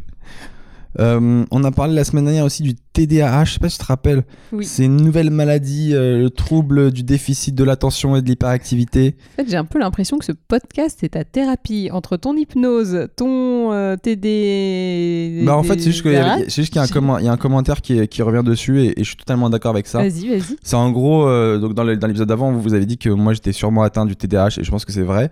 Donc trouble de l'hyperactivité, de l'attention, etc. Et moi je disais qu'en vrai on s'en fout parce qu'aujourd'hui on aime trop mettre des noms euh, sur des maladies, sur tout, etc. Mhm. Et il y a un gars qui s'appelle T-Medi qui a mis en commentaire un truc que- qui, qui résume totalement ma pensée. Il a dit Je suis d'accord que le fait de savoir que t'es TDAH, c'est vrai qu'on s'en fout. Euh, ça peut servir qu'à se victimiser du genre Ouais, j'ai une maladie, ok, j'ai le TDAH. Alors qu'il faut simplement l'accepter. Et c'est juste ta personnalité, il y a rien de grave ou de handicapant là-dedans. Il a raison, je trouve. Ok, mais ça peut trouve- être rassurant pour des gens de mettre un nom, genre je suis pas tout seul, j'ai ce truc-là, et du coup, euh, bah ça passe mieux, tu vois. Justement, tu te victimises peut-être moins. Il y a Laura T qui a mis en dessous un autre commentaire aussi qui résume aussi mon truc. Qui a mis Je trouve que tu n'as pas tort, Seb, quand tu dis aujourd'hui on donne un mot pour tout. Visiblement, toi, tu le vis sereinement et le fait de le savoir que tu as un trouble, euh, bah, tu t'en fous. Euh, moi, je l'ai plutôt mal vécu. Euh, Il y a eu beaucoup de répercussions sur ma vie, mais surtout, j'explique tout ce que je fais ou je ne fais pas justement vis-à-vis de ça. Avant, je me disais que je suis timide et j'affrontais les situations plus ou moins bien. Maintenant, je sais Pas que c'est de l'anxiété sociale et je le prends euh, plus comme une fatalité au lieu d'affronter certaines choses. Bref, euh, le fait d'avoir des explications sur le comportement ou penser qu'on a est bon, mais attention à ne pas s'enfermer dans une case. Et tu vois, c'est exactement ça que j'avais peur. C'est Mais ça peut être intéressant. négatif en fait. En fait, on s'enferme là-dedans, on dit mais vous comprenez pas, c'est une maladie, c'est nana. Et en fait, euh, des fois, ça nous empêche de nous battre, quoi. Faut pas se cacher derrière la maladie. Yes. Ok. Bah écoute, euh, c'est vrai que là on a beaucoup parlé de moi. Justement, là j'ai un commentaire d'un- hater sur toi. Ah ouais Hmm. Il y a un mec qui a pas été très sympa, les amis, cette semaine. Un... Il s'appelle Harold. Non, je pense que t'es limite gentil de dire ça. Tu penses? Ouais, je pense que c'est bon. T'as pas aimé? C'est au-delà. Non, on va quand même le lire parce que. C'est-à-dire que c'est un commentaire qui peut me donner envie d'arrêter de faire des podcasts. Très clairement. Ça t'a beaucoup blessé? Ouais. Mais attends, on va, on va, on va résumer. En gros, c'est un mec euh, qui est de mon côté. Non, Et qui, si. il est du côté du machisme. Voilà. Il n'est pas de ton côté. C'est pas la même C'est de la chose. solidarité masculine. Et Non. pour lui, il trouve que moi j'ai trop changé pour Magali. Il a peur que je me fasse écraser. Et il dit, euh, il dit cette phrase qui m'a beaucoup fait rire. Il a dit les femmes comme ça qui dominent leur mec, elles le dominent, elles le dominent. Et après, elles ont qu'une envie, c'est d'aller se faire prendre euh, par trois renois, etc. Donc, en plus d'être misogyne, Il il, est raciste. donc, euh, youpi. C'est, t'as forcément envie de te faire prendre par des grands noirs. C'est Mais- vraiment le truc. Moi, c'est le ah, c'est- tout me donne envie de gerber dans ce Mais commentaire. on voit que ce gars, en fait, il a. Bah, Bah, c'est un mec qui a juste une, une espèce de masculinité toxique. En gros, c'est, c'est, euh, il me voit faire des concessions. Il pense que je suis moins masculin, alors que pas du tout. Je garde toujours mon, mon, mon caractère. Donc mon pote, euh, merci Harold. Et, euh, et non, bah non, pas merci Harold. Et cette vidéo de, mais c'est ironique, Magou. Et cette vidéo du gars euh, qui se fait soumettre par sa femme et après qui la regarde se faire prendre par des Renois sur Jackie Michel, on l'a tous vu, Harold. Elle nous a tous traumatisés. Je te rassure, je n'irai pas jusqu'à hein. là. C'est faux en plus. euh, c'est... Vous savez que Jackie Michel, c'est pas la vraie vie. Hein. N'importe quoi, Mag. Ah, pardon, excusez-moi. Oui. N'importe quoi. tout est tout à fait réel et réaliste. C'est des vraies femmes de C'est la pas vie de tous des les femmes jours. qui se font. Bref. Mais du coup, ouais, c'est un peu ce qui m'a saoulé, c'est que voilà, c'est un peu saoulé Magali. Euh, Non, beaucoup. Donc c'est pas le genre de commentaire euh, cool, mais euh, voilà, juste pour dire. En fait, le problème c'est que quand tu fais des concessions, tu passes pour un mec faible. Mais non, Bah, c'est ça le truc. tu passes pour un mec intelligent. Pardon, excuse-moi, mais euh, tu passes pour un mec pas con. Bah ouais, mais pour les mecs euh, comme lui, euh, comme Harold, j'ai perdu toute, toute masculinité. Mais d'où c'est Alors, définis-moi ça la, masculinité déjà. Je sais c'est- Bah voilà. Donc le- tout le problème est là. C'est que pour, pour les mecs comme Harold, être masculin, c'est dominer et, euh, et affaiblir les femmes. Bah non, pardon, en fait, ça n'a. C'est pas ça d'être masculin en fait. C'est pas ça. Donc, Non, mais t'as euh, raison. Pardon, Mais, euh, mais il m'a survénère ce mec. et il finit en disant Elle te veut soumis, obéissant et efféminé, et tu dois être d'accord avec tout ce qu'elle te dit et te la fermer. Euh, si tu veux qu'on te coupe dur, bref, réveille-toi à ta place, oh là redeviens le vrai homme que tu as été, car ça se voit que tu n'as pas toujours été comme ça. Respecte-toi en tant qu'homme, si tu veux qu'elle te respecte aussi amicalement, Harold. En fait, moi, je, tu sais, moi, je sais pas comment tu fais pour être touché par, par ce genre de commentaire, parce que moi, je le prends tellement au second degré. Mais ça m'énerve qu'on puisse tellement. penser Regarde comment il parle. Il parle comme s'il était dans les, dans les années 50. Ressaisis-toi, redeviens l'homme que tu as été. Ah, bleh. Pardon, mais bleh. Qui peut encore parler comme ça? En fait, ce qui me Bah, Ce Harold. qui me dérange, c'est que je pense que c'est en plus c'est pas le seul à penser comme ça. Tu sais, il y a ces stages de masculinité là qui existent. Quoi? Tu connais pas? Ah, mais, il faut que pas tu du tout. Mais il je- faut il que absolument que j'y aille. Mais bien Non, sûr, mais je- pour me rendre compte à quel point ils se trompent. En fait, ils leur font faire des trucs, mais genre, mais tellement clichés, euh, limite de tirer dans des cibles, de faire des trucs genre, mais je te jure, genre des concours de boissons ou je sais pas quoi. C'est vraiment des trucs de, oh là là, le vieux Yeah. cliché de, de merde. Ah. Bah non, bah désolé, tu peux être un, un- En plus, ce qui me fait rire, c'est désolé Arnold, hein, mais de nous deux, la personne qui veut que Seb porte du parfum à la rose, c'est pas moi, c'est lui. Donc, moi je suis pour la liberté des, des personnes et le fait, en fait, moi je suis pas forcément euh, féministe à fond. C'est, je veux juste que les gens ne répondent pas aux clichés de genre. C'est-à-dire, tu t'empêches de faire un truc parce que c'est un truc de meuf ou de mec. Bah moi je suis, je suis contre. Je trouve ça Mhm. débile. Tu vois? Mais je pense que c'est pas ça qui bloque Harold. Je pense que ce qui l'a fait tilter, c'est de voir que j'ai fait beaucoup de concessions. À chaque podcast, il y a des trucs, je disais non, ça, Mag, je le ferai pas. Podcast d'après, hé, je l'ai fait. Non, non, ça, jamais. Le podcast d'après, hé, je m'étais trompé. Et le pauvre, en tant que mec, il se dit, oh, le pauvre Seb, il revient sur tous ses principes, il se fait totalement dominer. Donc, tu vois, je, je vois l'espèce de, masculine, de solidarité masculine derrière tout ça et ça me fait rire. C'est horrible. Et mais est-ce que t'es plus content maintenant ou avant? C'est ça la vraie question en fait. Bah, comme je le dis dans le podcast d'avant, en vrai, je suis plus content maintenant parce que, Bah, voilà. parce que j'évolue, etc. Et il faut pas croire, les amis, que je cède à tout. C'est-à-dire que Oh, il m'arrive encore de, de piquer ma gueulante.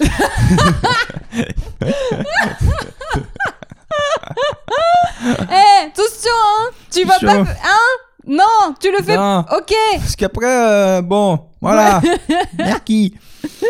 Euh, allez, on en finit avec les podcasts, avec les podcasts, avec les. euh, Allez, c'est fini le podcast. le vieux lapsus avec les commentaires. Et on enchaîne avec les meilleurs moments de la semaine. Chaque semaine, on essaie de regarder un peu ce qui nous a marqué ou quoi. Euh, Mike, tu m'as dit que tu avais testé pour la première fois un cours de sport des années 80. Oui, ça s'appelle This is Arnold en hommage à Arnold Arnold Schwarzenegger. Schwarzenegger. Euh, En gros, c'est exactement Monsieur Musk, L'immense. la Mister- montagne. Mister Universe. Eh oui, bon, c'est bon, t'as arrêté avec tous il, les synonymes. il a été, non, il a été Mister Univers. Oui, je sais. Il a été aussi gouverneur de Californie, on l'appelait Il y a, il y Tu- a- on va faire la page wiki il de. y a un humoriste qui a fait une blague qui est très drôle, qui a dit Schwarzenegger, il a été mi- Mister Univers et après il est devenu gouverneur, euh, gouverneur de la Californie. Ouais. Il dit est-ce que c'est pas régressé en fait dans, dans la carrière? D'abord tu Ah domines ouais, l'univers. l'univers et après juste la Californie. Ouais. Oui, mais bon, c'est pas le même rôle. Il y en a un, c'est juste euh, représentatif et l'autre, c'est exécutif. C'est vrai. C'est pas la pareil. Voilà, je peux enchaîner sur Oui. mon sport ou. euh, Tu fais ce que tu veux, tu es ici chez toi. Ouais, sorry, Arnold, le commentateur, pas le Schwarzenegger, il m'a laissé parler. I'm sorry. Euh, et donc, c'est un cours d'aérobic, enfin de sport, inspiré de l'aérobic des années 80. Et du coup, moi, j'étais tellement heureuse. Un peu vintage quoi. Non, mais c'est vintage. Donc, les mouvements sont un peu inspirés des années 80 et les musiques sont des années 80. Donc, euh, forcément, j'étais en joie et en bonheur. Euh, le prochain cours, c'est fin novembre. Donc, euh, je vous invite à vous abonner à leur page Instagram pour avoir toutes les infos. Et c'est vraiment trop cool. Voilà, j'étais heureuse, j'ai transpiré, j'ai dansé, j'ai bouncé. Et tu me dis que dans la salle aussi, il y a des mecs qui vous balançaient de l'eau. Alors, ça, c'est le côté que j'ai moins aimé. Et Ah. je vais prendre la défense des hommes cette fois. C'est fou qu'il y ait des choses que t'aimes pas. Toi qui apprécies toujours tout chez les êtres. Oui, en fait, ce que j'ai pas aimé, c'est que pendant le cours, euh, ils avaient demandé à deux mecs baraqués en débardeur de venir nous asperger d'eau, mais avec des pchipchits, tu vois, Ouais. entre deux chansons pour nous rafraîchir. Ah bah moi j'aime pas non plus ce truc là. Pour Moi en gros plus, pour qu'après le t-shirt il vous colle et qu'on voit vos formes. Mais non. Ah bon. Mais ils nous spicitaient sur la gueule, pas sur le t-shirt. Ok. Ah mais ah, c'est des... Ah, il s'est fait avoir par les concours de t-shirt mouillés. Bah moi je pensais que c'était ça qu'ils voulu vous faire. Non, pas du tout. C'était sur la gueule. Hein. C'était pour nous vraiment nous rafraîchir. Ok d'accord. Moi, ce que j'ai pas aimé, c'est qu'on a. Bon, bah, ça va. Bah non, ça va pas parce qu'on utilise le corps d'un homme Oh. comme un objet. Oh c'est trop chiant. Genre, euh, ah, elles vont être contentes de voir un mec avec des gros muscles et tout. Et moi, j'aime pas trop ça. Des mecs musqués. J'aime, bah, j'aime pas quoi. Autant j'aime pas qu'on bien utilise tu te les meufs. que pour la plupart des meufs, ça- elles, ont, elles ont kiffé ce moment, tu vois, de voir des gros mecs balèzes Ouais, qui lâchent asperges et tout. ça m'a gêné. C'est comme les nanas au salon de l'auto qu'on met en bikini pour présenter une voiture. euh, ça me ouais, gêne ça c'est énormément. vraiment n'importe quoi. Mais oui, mais voilà, moi De ça me gêne. Tout ce que de... nous on aime, des belles voitures et des belles meufs. Oh putain. je sais plus par où commencer maintenant. voilà. Ça m'a énormément gêné et en fait, euh, y a maintenant que voilà le mouvement euh, est en marche, j'aimerais bien que l'inverse n'arrive pas. En vrai, au salon de l'auto, il faudrait mettre quoi alors à la place des meufs? Des garagistes? Ce serait ça la plus, le plus logique. En vrai, le plus logique, ça serait de mettre des garagistes. Un mec avec une salopette qui fait alors là, il- c'est un 12 V, c'est non un mais V6, ça peut être des femmes garagistes euh, aussi. Mais... 4 cylindres, machin. Ça serait moins glam. Oui, mais ça serait moins sexy. En fait, c'est horrible au salon de l'auto. Je sais pas si tu y as déjà été, Non. mais genre les meufs, elles se font tripoter, elles se font. Enfin, Elles se font tripoter? mais bien sûr, les hôtesses, euh, elles te racontent, c'est un enfer ce Tu sais truc. qu'elles se font draguer, mais tripoter? Draguer, tripoter, on va les prendre en photo. Ah ouais, voilà, c'est bien, vous avez Si, un décolleté et tout. C'est Surtout que les gens qui vont, vont c'est horrible, c'est affreux. Et moi, je veux, même si là on est dans un mouvement de. Il y en a sous le capot. Putain, il y a trop de blagues salaces que tu peux, que tu peux faire. Cerveau, beau, châssis. Ah, grave. Ah. Excusez-moi, c'est un combien Pas la voiture. Oh merde, arrête. Elle a beaucoup de bornes ou pas Putain, je peux en faire un milliard. Oh Je peux en faire un milliard. Eh, chouette pare-choc Oh putain de merde. Non, Ce- c'est Dans le salon de l'auto, c'est que j'avais le plus, celui que j'avais le plus admiré. Je fais une petite parenthèse. C'est euh. Gérard Depardieu, qui a un niveau de je m'en bats les couilles euh, que je respecte. Gérard Depardieu, il était attendu au salon de l'auto, c'était un peu la rosta, tu vois. Ouais, Il est venu avec 4 heures de retard. la Et il a dit devant les caméras, moi je m'en bats les couilles de vos bagnoles. Je suis venu ici pour prendre une voiture, parce qu'on allait lui offrir une voiture, et pour aller boire derrière. Et il est parti derrière. Il s'en bat les couilles. Quand t'es Gérard Depardieu, tu peux faire ce que tu veux. Quand t'es pote avec Poutine, tu peux faire ce que tu veux. Même manger de la poutine. Oui, surtout ça. Et donc, pardon, oui, tu disais, donc c'est horrible pour, euh, pour ces femmes qui sont dans le, dans le, dans le salon, quoi. Oui, et je, veux, je voudrais pas que, même si on est dans un mouvement euh, féministe, machin et tout en ce moment, que l'inverse arrive. C'est-à-dire qu'on fasse pareil avec les mecs. D'accord, ok. Voilà. Très bien. Je vous prends, je prends votre défense pour une fois, messieurs. Ouais, alors prends-toi ça dans les dents, Harold. Bim Tu vois, Harold, quand tu seras euh, embauché pour euh, présenter des voitures en slip, eh ben moi je serai là pour te défendre. Voilà. Pendant, pendant que moi, je t'enverrais des messages, Harold, et je te dirais, ouais, redeviens un vrai homme, Harold. Arrête de te faire manipuler. Euh, cette semaine, qu'est-ce qui s'est passé? Moi, de mon côté, bon, clairement, j'ai remarqué, il faut que j'en parle. euh, gros changement du côté de Jean-Jacques. Pour les gens qui me suivent sur Instagram, vous verrez les nouvelles stories que j'ai mis et tout. Ce chat, de- mais c'est vrai, ça c'est incroyable. Vous allez me dire, euh, peut-être qu'il ressent les trucs, mais depuis la, la rupture où j'étais pas bien, il me, avant il me donnait jamais d'amour. Donc j'en parlais, je disais à quel point ce chat, me- on se tolère mutuellement, clairement. On se dévisageait dans l'appart et tout, genre ouais, ça c'est ta niche, ça c'est mon canapé. Et euh, là, depuis que j'étais pas Sachant bien, que le canapé était à Jean-Jacques. hein. et là, depuis que j'étais pas bien et tout, il venait près de moi, il me faisait des câlins. Et là, maintenant, on est devenus vachement complices. Genre, il vient, il dort sur moi alors qu'il le fait pas à Magali. Il se frotte à moi tout le temps, il me fait des câlins. Euh, donc, est-ce que c'est parce qu'il a senti quelque chose? C'est la question que je vous pose, parce que je connais pas assez les chats. Ou alors, est-ce que c'est parce qu'il arrive à un âge où on est peut-être moins sauvage? Tu vois, là, il doit avoir 3-4 ans maintenant. Euh, 3 4 donc, tu Je vois. euh, l'âge de Jean-Jacques. La honte. Mauvaise mère. ah oui. 2000. euh, bon, bref. Et euh, donc, tu vois, est-ce qu'il 2016. est-ce qu'il change bah, à cause de l'âge ou est-ce qu'il c'est parce qu'il a senti des trucs? Mais du coup. euh, 2015. Ouais, je, je, je pense qu'on peut le dire officiellement, ça va peut-être en faire du mal à certains d'entre vous, mais Jean-Jacques est devenu Team Seb. Ah Je non crois qu'il est hashtag Team Seb. Non, non, non. La dernière non, fois que non, ses non, griffes, je non. l'ai vu faire schling Team Seb. m'a N'importe regardé. quoi. Mais t'es horrible de me dire ça. C'est mon chat. Mais avant, il me Attends, donnait jamais excuse-moi. T'as pas peut-être une autre, euh, une autre idée? Maintenant que t'es devenu beaucoup plus ouvert, beaucoup plus euh, Gentil avec gentil avec moi, il se dit Ah, eh ben enfin Bon, bah je vais le récompenser. Moi, je pense que c'est plus ça. Parce qu'il voyait bien qu'il y avait des tensions entre nous deux. Et alors, peut-être que Jean-Jacques ne dort pas sur moi, mais il dort contre moi tout le temps. En mode, je protège ma femelle. Et maintenant qu'il a peut-être compris que tu n'étais plus une menace, mais un allié, il est content, il il est avec toi. À l'inverse, avant, il me respectait beaucoup plus. Genre, euh, je lui disais descendre la table, il descendait, des trucs comme ça. Là, je lui dis sors de la chambre, et plein de fois, il sort. Et dès que je ferme la porte, et que tu le vois plus, Il t'attaque. Il me fait des coups de griffe sur la jambe, il m'attaque de ouf, il se met sur les deux pattes arrière, il fait tadadadada, il Je lui dis, mais tu fais quoi là? Depuis quand euh? Bah oui, Il mais a, je il pense a plus que, peur de moi, voilà. il dit c'est bon, on a tapé l'amitié. euh. Je pense que t'es un allié maintenant, t'es, un- son pote de jeu. Et du coup, bah là, je l'aime beaucoup plus maintenant, ce chat. Ah, enfin Donc t'es team Jean-Jacques finalement. C'est pas lui qui est team Seb, c'est toi qui es team Ça Jean-Jacques. te faisait trop de mal d'avouer qu'il était Team Sèvres. Mais pour moi, il y a pas de team Seb et il y a pas de team Mag, on est ces balis ou on est rien. Oh, Oh La team de l'amour. Reprends-toi ça dans les dents, Harold. C'est Harold ou Arnold? Je sais plus. Bon, toi quoi.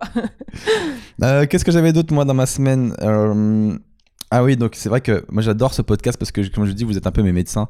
Et comme je suis complètement taré, chaque semaine vous me dites Seb, t'as ça. Seb, t'as ça. Seb, t'as ça. Et là, il y a une meuf qui écoute le podcast qui est super cool qui m'a dit euh, Peut-être, Seb, que euh, via ton comportement, etc., tu serais peut-être euh, un enfant précoce. Tu vois Surdoué. surdoué. Mais euh, moi, j'y crois pas trop à ça, parce que pour les mêmes raisons que je croyais pas trop au TDA, je trouve que les mecs, ils se réfugient trop là-dedans. Mais vous comprenez pas, je suis surdoué, etc. Et surtout, je suis sûr que la majorité des gens qui disent qu'ils sont surdoués ne sont absolument pas surdoués. Tu vois ce que je veux dire? Ils sont juste un peu plus intelligents, mais pas, euh, c'est pas, des surdoué, Einstein, quoi. Voilà. Et ils se réfugient là-dedans. euh. D'ailleurs, putain, il y a un gars que je connais euh, qui fait rien de sa vie parce qu'il est persuadé qu'il est surdoué et que la société est pas adaptée à lui. Euh, un pote d'un pote, je te jure, tu sais, ses parents, ils sont blindés et tout. Mhm. Euh, c'est pas la personne que tu crois, hein, tu le connais pas. Et, euh, et le gars, il ne fait absolument rien parce qu'il croit qu'il est surdoué. Et moi, je crois que c'est exactement pour cette raison qu'il est pas surdoué. Parce que s'il était si intelligent, il verrait qu'il gâche sa vie en fait. Ah, c'est pas. Oui, il a pas de recul sur lui-même. Il s'est réfugié derrière. euh, Mais c'est fou. Et, euh, et du coup, la meuf, elle me dit. donc, elle dit souvent voilà, que moi je suis comme ça, etc. Que c'est des gens qui passent leur temps à, à s'auto-analyser. Moi, je m'auto-analyse beaucoup. Et du coup, qu'on Oh oui. pas beaucoup d'estime d'eux-mêmes parce que quand tu t'analyses tout le temps, tu connais toutes tes failles en fait, tu connais tous tes défauts, tu peux pas t'aimer vu que tu connais tes trucs. Et elle me dit, vous savez qu'il y, tu qu'il y a un groupe, de, de, une asso de, à Paris qui gère que les surdoués. Et du coup, tu vas là-bas et tu traînes avec des gens comme toi. Et je dis, non, c'est génial, ma famille. C'est le poudlard des intelligents. Et ça s'appelle la Mensa, M-E-N-S-A, tu vois. Et en fait, je dis, bah c'est génial. Elle me dit, non, mais sauf que avant d'y aller, tu dois passer un test de QI pour prouver que t'es intelligent. Et ça, c'est génial. Ah. Donc, tu dois payer, tu vas là-bas, tu passes le test. Et donc je vais sur leur site et tout. Et euh, sur leur site, je vois qu'ils ont euh, un, ce qu'on appelle un pré-test. Ça veut dire comme ça, ça t'évite de te déplacer et de te taper la honte là-bas si jamais t'es vraiment con. Tu vois ce que je veux dire? Donc en gros, tu fais le pré-test à la maison et euh, en fonction de ta résultat du pré-test, Mhm. ils te disent si ça vaut le coup d'y aller ou pas. Je fais le pré-test. Écoutez-moi bien. sur 40 questions, j'ai 30 bonnes réponses, d'accord? C'est pas mal, non? Donc ils vont. Non, c'est pas ouf parce qu'en fait, Ah. ils- tu, tu regardes le truc, ils disent si vous avez moins de 30 bonnes réponses, ça ne sert à rien de venir. Entre 30 et 32 bonnes réponses, vos chances de réussite sont moyennes, mais vous pouvez venir. Oh putain. Donc tu vois, C'est genre. genre sur un malentendu, tu peux l'avoir. Exactement. Et après, entre 35 et 40 bonnes réponses, euh, vous pouvez venir, euh, c'est sûr, vous l'aurez haut la main, tu vois. Et donc, ça confirme ce que je pensais, c'est que je pense que je ne suis pas surdoué, mais je suis à, à l'entrée de, de, de, de la surdouitude. De la. Oui, Voilà. ça, je te confirme. mais tu sais, je suis devant, tu sais, je suis là, je suis là. ah, t'es à la porte, quoi. Je pense T'es dans sincèrement le patio. que je suis le plus con des surdoués. non, mais je, je pense que je suis. Oh mon dieu, j'aimerais tellement que tu fasses ce test, Mag, parce que Mag est très très intelligente. Et, Mais euh, non, pas à ce point-là. j'aimerais vraiment que tu le fasses. Et vous aussi, euh, faites-le, allez sur ce pré-test là et dites-nous euh, combien vous avez eu de bonnes réponses. Faudrait que, que tu je vois un le peu- lien parce que là, moi, je me rappelle même plus comment ça s'appelle. Alors tu le, viens de le le site, c'est bah, la, la Mensa, c'est M-E-N-S-A. Euh, Tu mets Mensa. euh, Mensa surdoué sur euh, Google et vous allez trouver ça, pré-test et tout. Et vous le faites, franchement, c'est pas facile. hein. Et, euh, mais du coup, franchement, je, suis- je, je suis content parce que c'est vraiment l'idée que j'avais de moi. Moi, je suis pas un je le sais. Hmm. Tu me mets des équations de ouf, mon cerveau, il comprend rien. Mais c'est pas euh, ça, hein, euh, forcément, être surdoué. C'est des rapidités de raisonnement et de logique. Donc, normalement, si, si t'as pas la règle de maths, ça n'a rien à voir avec l'intelligence ou pas. C'est l'éducation. C'est pas pareil. Tu peux être très, très, très intelligent et ne jamais avoir été à l'école, par exemple. Donc, tu ne connais pas la règle pour résoudre une équation. Euh, en fait, on pourrait la trouver, la règle, même sans qu'on te l'explique. Il y a des enfants qui apprennent à lire sans qu'on leur dise. non, mais c'est vrai, tu les connais ces gars Alors, j'avoue, une fois, moi, j'ai déjà trouvé une règle pour résoudre une équation Bah oui. en seconde. Et d'ailleurs, en fait, on était dispatchés en deux groupes. Il y avait le groupe des bons en maths et le groupe des nuls en maths. Et bon, évidemment, j'étais dans le groupe des nuls en maths. Et elle nous file un exercice. Moi, je comprenais rien, mais bon, j'ai fait en logique, tu vois. J'ai j'ai fait le truc qui me semblait juste. Et donc, évidemment, je passe au tableau. Donc, je, je lui montre mon truc. Elle regarde. Elle dit Je comprends rien, mais t'as réussi à trouver le bon truc. Et tous les nuls, on était tous, on ils étaient tous là, genre ah mais moi je comprends ce qu'elle a fait, je comprends, je, je- pour moi c'est logique. Et donc, le cours d'après, en fait, on était dispatchés un cours les bons, un cours les mauvais, et après il y avait un autre cours, on était tous ensemble. Ouais. Et le cours où on était tous ensemble, la prof a dit bon bah Magali, tu vas nous montrer le raisonnement que tu as eu pour faire cette équation, Ouais. et on va voir si les forts comprennent. Et c'était énorme, les forts ne comprenaient pas mon raisonnement, Et tous les, et tous les teubés. nuls les, le comprenaient. Parce qu'on était plus, tu vois, des littéraires, des machins et tout, alors que les autres, c'était vraiment des matheux euh, à appliquer la règle bêtement. Alors que nous, on avait fait. C'était très long hein, comme raisonnement. C'était genre, il y avait 10 lignes, alors que normalement, en 3 lignes, tu pouvais résoudre le truc. Et donc, ça m'amène à dire que oui, il y a le côté équation de ce que tu as appris, mais c'est pas la même chose que l'équation que tu peux résoudre avec ta logique en réfléchissant. Et c'est pour ça qu'il y a des gens qui ne résolvent pas des équations parce qu'ils n'ont pas la règle. Mais ça n'a rien à voir avec l'intelligence. C'est de l'éducation. Comme si tu connais pas les grands classiques en littérature, c'est pas pour ça que t'es intelligent ou con. Ça n'a rien à voir. L'intelligence, c'est la capacité de raisonnement et la rapidité. Les connexions dans tes neurones. J'aimerais tellement que tu passes le test de la Mensa pour voir. Imagine, j'ai 40. Je serais, je serais très fier. Non, je pense pas. Je pense Mais- que comme toi, j'aurais genre 29 ou un truc euh, limite, quoi. Non, t'auras un peu plus que moi, je pense. T'auras peut-être 32. mais pas assez pour rentrer à coup sûr. Ah, t'as vu comment tu m'as placé, genre au-dessus de toi, mais déconne pas quand même. Hein c'est. Bah oui. T'es intelligente, mais. Et je vois comment tu ranges tes vêtements dans le placard. euh, Mais ça n'a rien à c'est voir. pas très logique, quoi. Donc, euh, je Bah, pour moi, c'est logique, c'est classé par couleur. Quand j'étais petit, un prof qui a, qui a convoqué ma mère pour lui dire que j'étais surdoué. Elle était tellement heureuse, si vous auriez vu ça dans ses yeux. Et c'est la même année où j'ai redoublé. Elle m'a dit si je le croise, je le tue. Elle, Mais ça n'a elle- rien à elle voir. était vénère. Tu peux être surdoué et mauvais en cours. hein. C'est exactement ce que je disais. Entre l'éducation et l'intelligence, ça n'a rien à voir. Aucune idée. Mais en tout cas, euh, c'était intéressant qu'on me dise ça et que, et que je découvre ce site en fait. Donc euh, voilà, allez jeter un coup d'œil. Peut-être ça répondra. Allez, on va tous faire le test et on se questions. partage nos résultats. Comme ça, on saura, vous saurez euh, comment vous êtes. Euh, quoi de neuf encore cette semaine? J'ai vieilli, les amis. J'ai fait un truc de vieux euh, que j'avais jamais fait avant. Moi qui suis fan de basket, je me suis acheté une paire de running alors que je ne cours pas, mais juste pour la vie de tous les jours pour marcher parce que c'est confort. C'est les baskets les plus confortables que j'ai jamais pris de ma vie. Et pour moi, ça, c'est un signe de vieux. Quand tu mets un jean brut avec une paire de running, euh, c'est. Voilà, c'était vieux quoi. Donc c'est ce que je fais tout le temps. Donc là, t'es en train de m'annoncer que je suis nieuse. Non, parce que tu mets un jean un peu cool. Enfin, bon, vraiment vieux, c'est tu mets un jean brut avec Mais euh, droit. droit. Voilà, coupe droite ou évasé un peu en bas avec des running. Là, t'es vraiment vieux. Et un pull blanc. Mais là, Ou j'ai. col cheminée. Ah. C'est la première fois que je faisais ça et je me dis putain voilà j'ai privilégié le confort à la beauté de la basket. En Parce que la basket en elle-même est un peu chelou tu vois. Moi, je la trouve sublime. Un peu chelou. Je la trouve, bah, c'est celui qu'on s'est mutuellement offert. On aurait dû se les acheter nous-mêmes directement en fait. On, a fait- on s'avait fait un échange de cadeaux C'est ça. Mais du, la- du même truc. et on les a mis en story sur Insta et les gens m'ont dit vous êtes acheté des baskets de bowling. Donc euh, oh non la- j'ai plein de gens qui m'ont dit ça. Donc euh, la majorité des gens les trouvent Les gens pas qui ouf. connaissent pas euh, vraiment. Ouais, moi, je les ai montrés au travail euh, hier. Les gens étaient là, genre, waouh, elles sont trop cool ces baskets. euh, elles sont trop bien. Et j'ai des fans de basket au au bureau. C'est Steve et Aurélie qui sont à l'accueil. Et ils étaient conquis.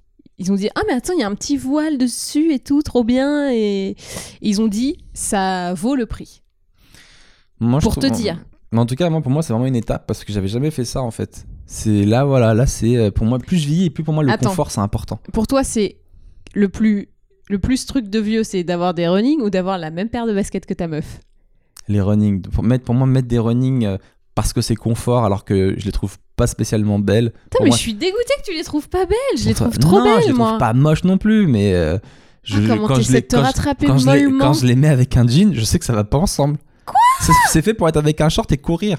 Mais non Mais Oh, plus maintenant C'est plus... Si. Mais la mode euh, fait que ça a évolué Je crois pas. Ah, je suis pas d'accord avec toi Moi, Bah quand oui, je mets mais- mes, mes petites running avec mon jeans un peu relevé... C'est trop jure, cool. Mag, arrête de comparer, on, on met pas les mêmes jeans déjà. Mais toi, les tiens, les, toi, les tiens, ils coupent, ils s'a- ils s'arrêtent à la cheville, donc ça fait un peu beau, tu vois. Ouais, Moi, et moi. Moi, ils tombent vraiment dessus et tout comme un pantalon normal. donc ça fait vraiment bizarre. Je trouve pas. Je trouve que vraiment, tu t'es mis euh, cette idée en tête alors que c'est pas vrai. Je suis en train de cuire, on a le soleil qui nous tape dessus. Je sens des gouttes de sueur perler dans mon dos, c'est horrible. C'est vraiment le- la sexiness à son sommet. Il manquerait plus que ça me coule jusque dans la fente et ça serait horrible. Ah, bah, c'est devenu horrible. Là. Tu vois ce que tu, ah, ce bah, que tu viens de bah, dire. ça y est, ça vient d'arriver. Tu me dégoûtes. Mais ça me regarde tout, tout ce soleil que j'ai dans la tronche. C'est oh, je sue de ouf. Là, on fait un podcast. euh, merci pour ces infos. On fait un podcast euh, super, euh, super tôt. Parce qu'après, euh, Mag, tu vas faire un, pour la première fois un cours de yoga où tu vas développer ton aura. Oui. Je veux absolument que dans le podcast d'après, tu nous racontes. Mais regarde, regarde comment elle est développée sur la vidéo, mon aura. Je suis toute J'ai l'impression que je parle avec une personne divine. Mais c'est ouf Bon bah je crois que je vais pas y aller, je suis déjà au max là.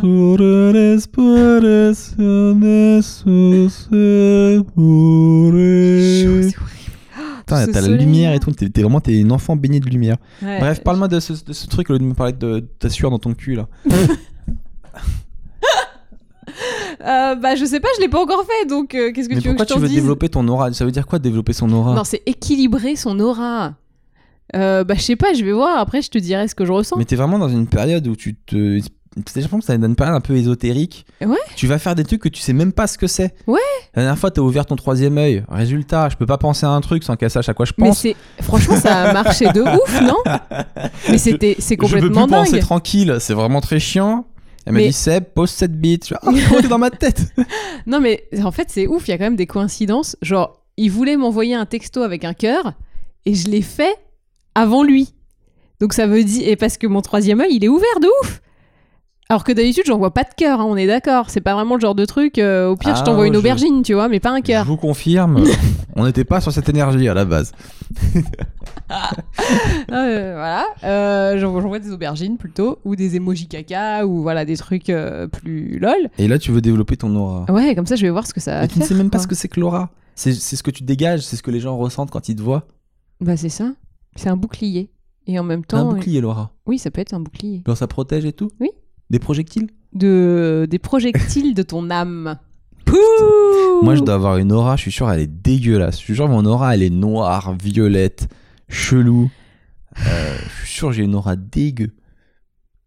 Bah, je sais pas quoi te T'es une aura torturée. Pas, moi, toi, toi, se voit, t'es une fille solaire, tu vois. Ça, tu dois avoir une aura, je pense, genre jaune, un truc qui rayonne et en tout. tout cas, sur la vidéo, euh, je suis jaune blanche, quoi. C'est assez. euh, Mais la vidéo reflète bien finalement nos auras. Moi, je suis assez sombre et toi. euh, Ah. Non, mais j'ai- bah, alors, en fait, ce qui me fait rire, c'est que tu me dis que je suis dans une période ésotérique, machin, mais c'est toi qui as commencé à méditer et à faire de de Oui, l'hypnose mais toi, et ce que tout, tu fais là, moi, je le faisais, euh, je le faisais en seconde en vrai. Ouvrir son troisième œil, je le faisais en seconde. Je lisais des trucs comme ça. euh, bah on s'amusait à alors. faire des pentacles, on invoquait des dieux. Oui, non, mais là, si je vous saviez le suis pas au nombre de pentacle. dieux que j'ai invoqués. Qui t'a répondu? Euh, À l'époque, euh, j'avais peur, donc j'invoquais des trucs gentils. hein. Genre euh, des archanges, des trucs comme ça. J'invoquais pas des dieux. J'appelais pas Loki ou, ou Belzébuth Hadès. ou Hadès. oui, bah, oui. euh, ok, bon écoute, tu nous raconteras pouvait, comment euh, c'était ton truc, sachant Ouais. que t'as pas voulu que je vienne en plus. Je voulais venir aussi ouvrir mon aura, tu m'as dit non. Parce que t'as peur que je te tape la honte et tout. Non, c'est pas ça. C'est parce que après cette expérience A Star is Born où moi j'étais complètement premier degré dans le film et où toi tu m'as rassuré en me disant un truc très second degré que je dirais pas parce que sinon je, je spoil, ça m'a énervé que tu sois pas à fond dedans et j'ai j'ai pas envie que tu sois pas à fond dedans non plus. Ça va me gâcher mon plaisir que tu sois là genre eh regarde tire C'est sur mon doigt. C'est mon aura. T'as senti mon aura Voilà. Donc, Non, je voulais le faire au euh, premier degré, vraiment, je voulais vraiment le faire. Je sais que tu le feras pas. Pour avoir déjà fait un de ces trucs-là, je sais qu'à un moment, le, le Seb Melia ne perd jamais va prendre la, le dessus sur le Seb Melia. beaucoup trop d'a euh, priori. Ouais. mm, mm. Et ça nous fait en fait arriver euh, à la question du thème de couple juste après, qui était doit-on être ami avec son conjoint? C'est toi qui m'avais posé la question. Mm. Euh, moi, je pense que oui. Je pense que comme on est souvent avec cette personne dans notre vie, bah il faut que ce soit notre pote en fait, il faut que ce soit notre confident, etc. Sinon, euh, c'est pas trop d'intérêt. Mais toi, tu me disais qu'il y avait des gens qui voulaient pas être amis avec leurs copains. ou Ouais, parce que disait que justement, comme euh, c'est leur mec, à qui est-ce qu'ils vont parler de leurs problèmes de mec Tu vois? Que tu peux pas être pote avec quelqu'un qui est euh, ton, ton amant, ton. Je Tu vois? Et Pourquoi? que, en fait, toutes les confidences, ils préfèrent pour. Alors, il y a deux trucs. Il y a déjà toutes les confidences, le fait que tes petites tes petits troubles, tes petites peurs, machin, ça va faire en sorte que, enfin, tu fais moins rêver ton mec. Si tu Ouais. lui dis, je suis comme ci, je suis comme ça c'est une, des questions que moi je me posais avec Voilà. toi. Et donc, tu te dis, bah, avec mon mec, je vais rester un peu euh, la femme idéale ou l'homme idéal, hein, c'est inversé comme vous voulez. Et euh, mes troubles, mes machins, je vais les dire à mes amis, comme ça, ben, j'entretiens un peu ce mystère, cette flamme, et, euh, et comme ça, ben, le couple dure longtemps. Moi, je suis pas vraiment d'accord, je suis plutôt de ton avis. Euh, je pense qu'il faut être pote, au moins dans le sens où on peut s'amuser avec cette personne, on peut se confier, et enfin c'est la personne avec qui tu passes le plus de temps dans ta vie normalement, et du coup euh, si tu peux pas euh, faire confiance à 100% et te donner à 100% à la personne, c'est con en fait. Tu perds ça. quelque chose. Et puis si t'as peur qu'en te livrant, la personne avec le temps, euh, tu perdes de ton charme, etc., qu'elle t'aime moins, bah c'est que c'est pas la bonne personne en fait. Ouais. Parce que la bonne personne, elle t'aime avec, bah, avec tes défauts et tes qualités, et puis théoriquement, elle te connaît. Donc, euh, ouais, ça, c'est- moi, je pense que ça sert à rien de cacher ce genre de truc. Non, je pense pas. Mais il y a beaucoup d'amitiés qui finissent en amour aussi. Enfin, la plupart du temps, tu peux Chez être d'abord pote et Mais après. pas chez les femmes, j'ai l'impression. Vous, vous êtes. euh, j'ai l'impression que les femmes, euh, une fois que c'est friendzoné, c'est friendzoné. Non, quoi. je trouve que ça c'est un mythe. Combien de fois j'ai vu. La friendzone est un mythe? Moi, je peux te dire, je connais plein de gars qui Non. sont enfermés dans des cubes de verre Alors, euh, avec des f- meufs derrière, ils sont là. Ah, ce n'est pas un mythe, Mag Ce n'est pas un mythe Non, mais il y a la friend zone euh, parce que le mec est pas beau et du coup, euh, ça. voilà. C'est ça. Moi, ça, je donne un conseil aux gens qui sont friendzonés. Chirurgie, les gars. Chirurgie, masque, les mecs. Baissez les bras avec cette meuf, c'est mort. Ok, vous êtes friendzoné, vous êtes friendzoné. Par contre, ce qui peut aider, allez la voir et demandez-lui la vérité. Pourquoi je suis friendzoné Est-ce que c'est parce que je, je suis pas assez bien habillé? Est-ce que je suis pas assez beau gosse, etc. Au début, elle va vous mentir. Mais creusez, dites, je veux la vraie raison. Et au bout d'un moment, elle en aura marre. Elle dit, Ah, parce que t'es moche. Tu fais, ok.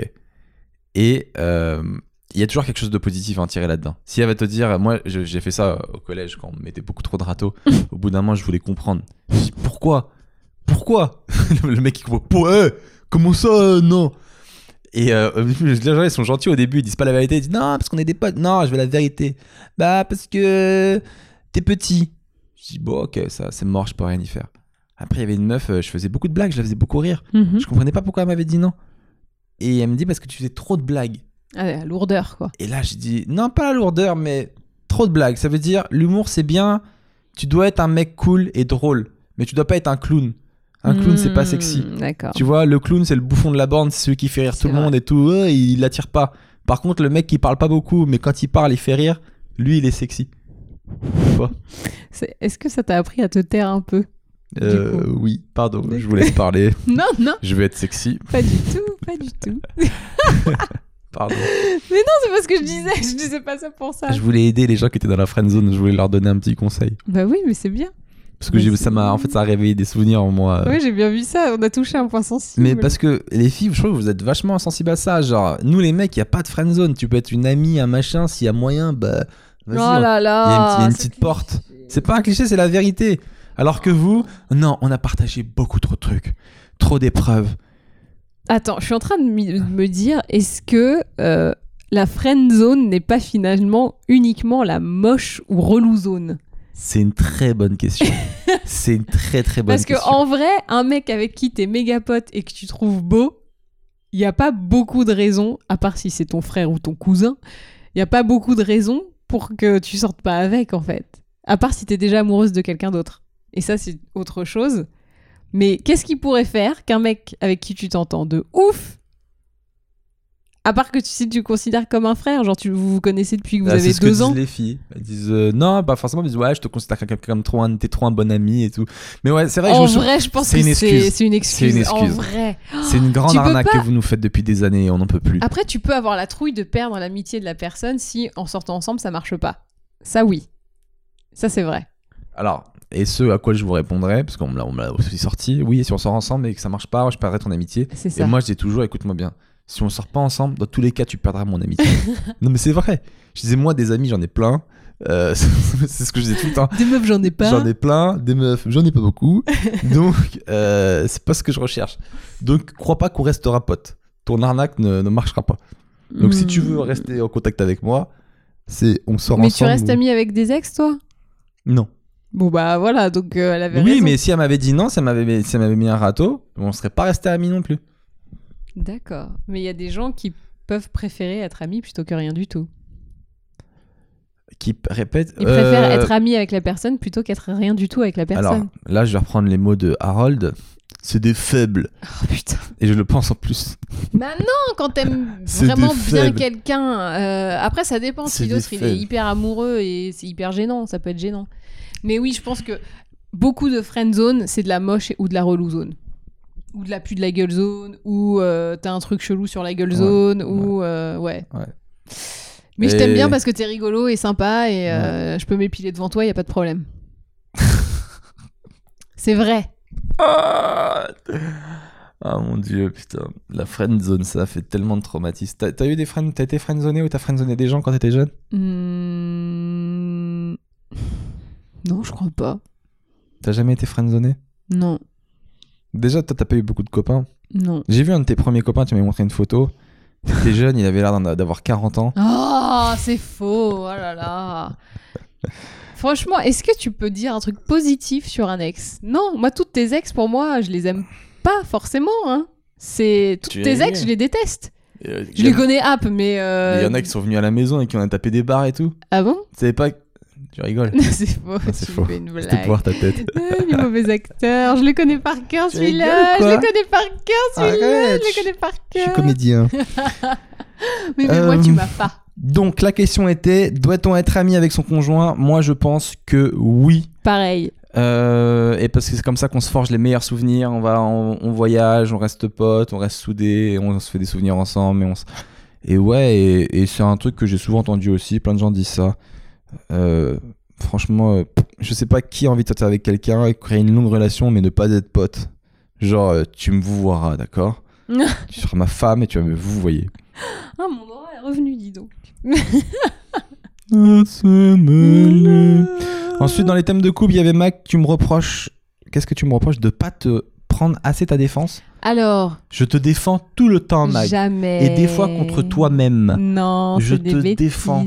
J'en reviens à Arnold ou Combien Harold. de fois je t'ai défendu d'aller à tel endroit oui, ou, de faire, voilà. voilà, hein. ou de faire tel truc Oui. Je te défends tout le temps. C'est un bon jeu de mots, non Elle est très bonne. Elle est très très bonne. Vraiment, Merci. bravo. Euh, c'est pour ça qu'on l'aime en même temps, ce petit jeune homme. hein. Comme un éclair. Non, bon bah du coup j'ai plus envie de parler du truc parce que c'était tellement drôle. que j'ai pas envie de péter le truc. Euh, bah par exemple quand le- on a eu le commentaire de Harold ou Arnold ou voilà, euh, je me suis dit bon, euh, il va répondre quelque chose de cinglant dès le début.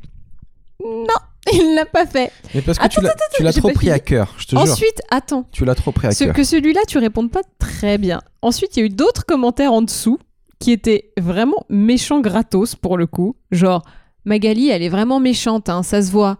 Magali, elle est fausse. Genre, mais non, je suis désolée les gens si vous trouvez que mon rire fait faux, mais je suis vraiment comme ça. Je suis vraiment surexcitée tout le temps. C'est voilà, c'est ma nature.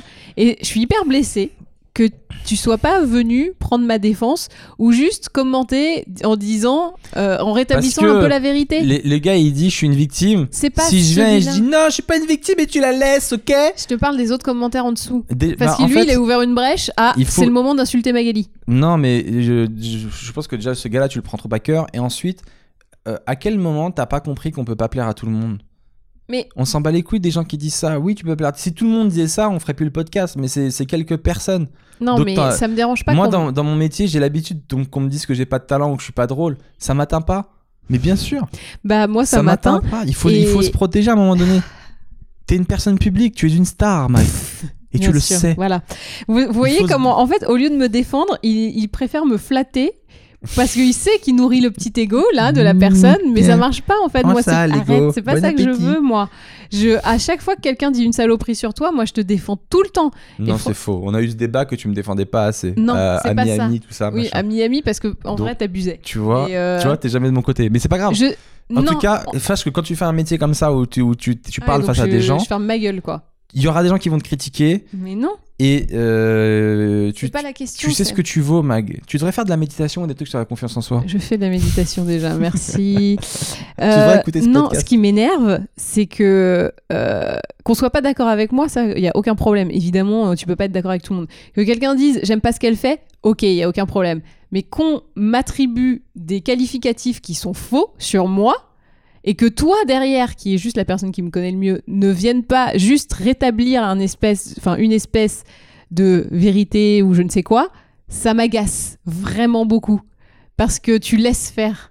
Mais il faut parce que je prends pas ça au premier. T'imagines si on doit répondre à tous les gens qui nous critiquent? Je parle pas du commentaire d'Harold. Oui, je sais, même les autres, on va pas leur donner de l'importance. Ces gens veulent que ça, tu leur donnes pas de l'importance. Et c'est aussi une épreuve pour toi, il faut que tu apprennes. Si, si, si, si t'es amené à Toi, grandir, si t'es amené à grandir dans ta carrière, des gars comme ça, il y en aura encore plus. Tu vas pas leur répondre à chacun, tu sais ce que tu vaux et tu te rabaisses pas à ça. Bon, pour moi, c'est faut pas se rabaisser à ça. Tu sais ce que tu vaux. Et moi, je sais ce que tu vaux aussi. C'est pour ça que je me rabaisse pas à ça. Est-ce que tu pourrais te rabaisser à ça juste, juste prendre ma... Moi, quand- franchement, quand il y a des commentaires sur Watt qui sont pas cool, mais à chaque fois, et tu pourras le vérifier sur les vieilles vidéos, machin, Non, à tu- chaque fois, je prends ta défense. Non, il y a eu un commentaire où vraiment t'as pris ma défense, ça m'a fait rigoler, mais t'as pris ma défense alors que je me sentais même pas attaqué. mais oui, mais parce que je trouve que c'est normal de le Il y faire. avait un mec qui mettait un commentaire sur toutes les vidéos. Euh, Seb, je vais t'attendre à la fin de ton spectacle et je vais te péter la gueule. Non, et je vais te fracasser, je sais Oui, pas quoi. Il mettait ça.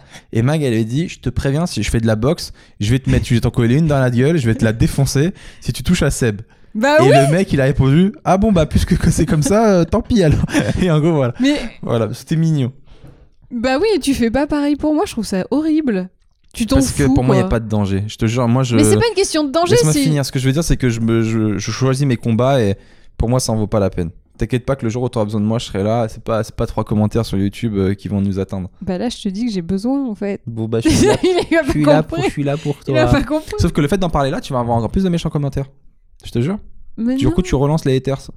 bah ça s'appelle des haters. C'est trop cool d'avoir des haters. Moi, en fait, c'est peut-être aussi ça. C'est que je trouve que c'est trop cool d'avoir des haters. Combien de fois on m'a pas calculé, moi, quand j'ai mis des trucs? Avoir des haters, c'est au moins t'existes. C'est trop cool. Oui, oui, mais En fait, je veux bien qu'on me critique sur des choses un peu vraies, mais pas sur des choses. Non, la vérité, c'est peu que tu veux pas qu'on te critique. Non, je veux La bien qu'on me dise que je suis pas d'accord à machin. Tu veux pas qu'on te critique. Non. Mag. Non, Mag. non, ça j'ai accepté qu'il fallait être critiqué. ça je l'ai accepté, il y a pas de y a pas de problème. Oui, il y a des gens qui aiment pas, qui sont OK, il y a pas de problème. Mais dire un truc genre elle est méchante, mais d'où tu te permets de dire ça? Tu me vois pendant une heure dans un podcast par Écoute, semaine. c'est la même chose que moi quand je fais des blagues, on me dit il est pas marrant. Moi, je le prends pas à, à cœur parce que Bah je me moi dis, je le prends à cœur ils ont, laisse-moi finir. Ils ont, je me dis, ils ont, on, on ressent pas les choses de la même manière. Et ça se trouve, ils ont, ils, ils pensent vraiment que tu es pas marrant. C'est leur, c'est leur avis et je respecte. Cette- ces gens-là, peut-être qu'à par rapport à ce que tu as donné, ils ont, ils en ont conclu ça. Ils se sont trompés, c'est sûr. Mais euh, c'est leur ressenti. On peut pas, tu peux pas re- recaler des gens sur ce qu'ils ressentent. Alors, je- la, la différence du moment qu'ils que... t'insultent pas, c'est leur ressenti? Non, pour moi la différence c'est ne fais pas un commentaire sur euh, internet que tu ne ferais pas dans la vraie vie à une personne. En Euh, là, vrai, tu remets tout Internet en question et ça, c'est ce que tout le monde dit et ça arrivera jamais, tu le sais. Bien sûr, dire ça, ça arrivera mais je jamais. trouve que c'est enfin de dire à quelqu'un ah je suis pas d'accord avec toi quand tu dis ça ou euh, j'aime pas euh, ce que t'as fait, on le dirait. Mais t'es comme ci ou t'es comme ça, jamais dans la vraie vie tu dirais ça. Mais oui, mais là, ça ce que tu dis, ça sert à rien. On le sait très bien. Jamais dans la vraie vie, on ferait ce qu'on fait sur Internet. D'accord. Et on le fera pas. Bon, bah, je me ferme ma gueule en gros. On le fera pas. Ok. Tu feras pas changer Internet grâce à ce podcast. J'aimerais bien. Mais oui, je sais. On peut rêver, non? I have a dream. On enchaîne avec euh, les thèmes euh, généraux. Que s'est-il passé dans le monde? Alors, les amis, il faut absolument que je vous parle d'un truc qui m'a mais choqué cette semaine et mais en même temps émerveillé. C'est, on a appris dans la presse, peut-être que vous avez vu ce truc-là ou peut-être pas, que Blanche Gardin, humoriste française très talentueuse de stand-up, est en couple avec qui? Louis C.K., l'humoriste mondial le meilleur en ce moment. Je sais pas si vous réalisez. C'est euh, c'est incroyable. C'est comme si Mbappé il sortait avec euh, Lionel Messi. Voilà, pour les gens qui suivent le foot.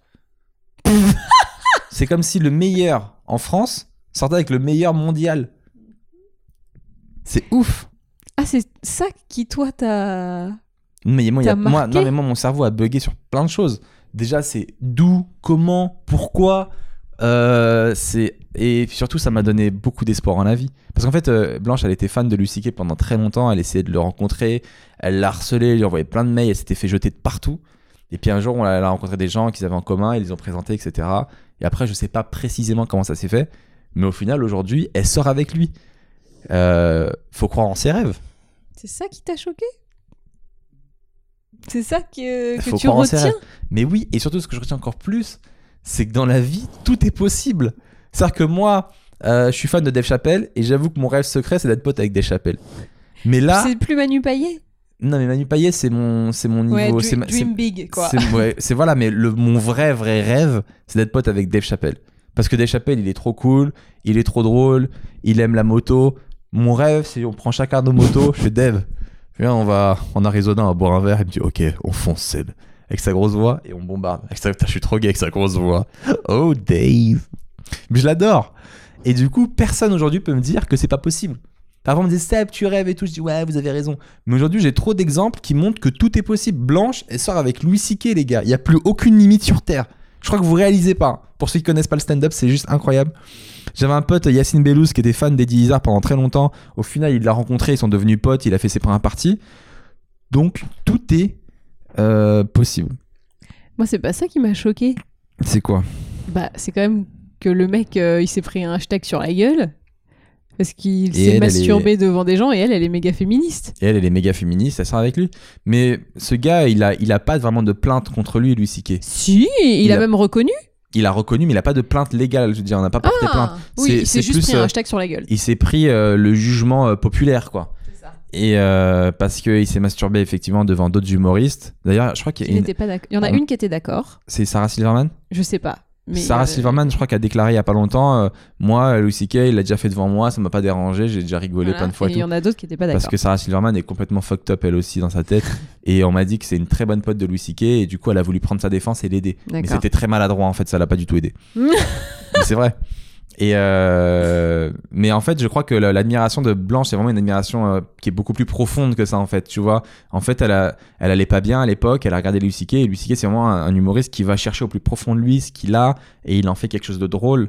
Et quand je regarde les spectacles de Blanche, c'est totalement ce qu'elle fait. Elle prend toutes ses névroses, elle les met, elle les donne aux gens, elle en fait quelque chose de drôle. Donc artistiquement, c'est vraiment une inspiration pour elle. C'est vraiment un exemple. Après, ce qu'il a fait, c'est pas bien. Je pense qu'elle le déplore aussi. Mais elle lui voue tellement un véritable culte. elle le- et, je, et je pense vraiment qu'ils vont bien ensemble. C'est ça qui est assez dingue. C'est qu'en vrai, au fond de moi, je pense qu'ils vont bien ensemble. Et je pense que ils sont tous les deux un peu tarés et que c'est tous les deux des, des- des artistes profonds. Et voilà, je pense que Louis C.K. il a vraiment merdé sur ça. Je pense qu'il en est traumatisé. Il est, il est remonté sur scène là récemment. Mm. Mais enfin, On il m'a en a dit que- parlé. On m'a dit que c'est Blanche qui l'a poussé à remonter sur scène. Mm. Et euh, il n'en a pas parlé justement. Il a fait comme si de rien n'était. Donc ça, ça a un peu choqué les gens. Mais il doit être tellement traumatisé. Je pense qu'il lui faut du temps pour digérer ça parce que c'est quelque chose de pas bien. Euh, ça l'a sali, ça a sali sa carrière, tout son travail, tout ce qu'il a bâti.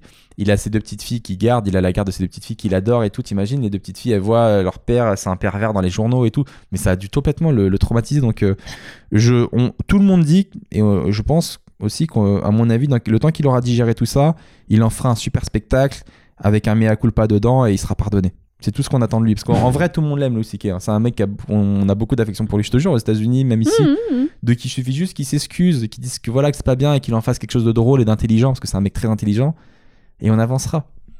Sauf les bobos euh, un peu coincés euh, qui lui pardonneront jamais, etc. Eh Mac, t'es là, j'avais pas vu.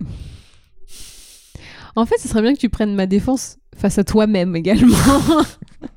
ce serait Tu sympa. pardonnerais pas à Louis C.K.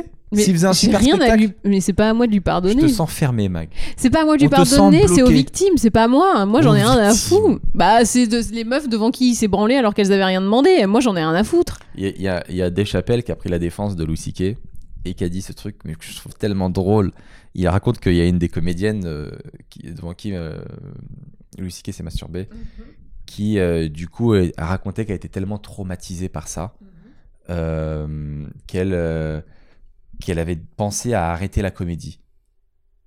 Et Dave Chappelle, il dit attends, parce que Louis C.K. s'est masturbé devant toi, tu veux arrêter la comédie?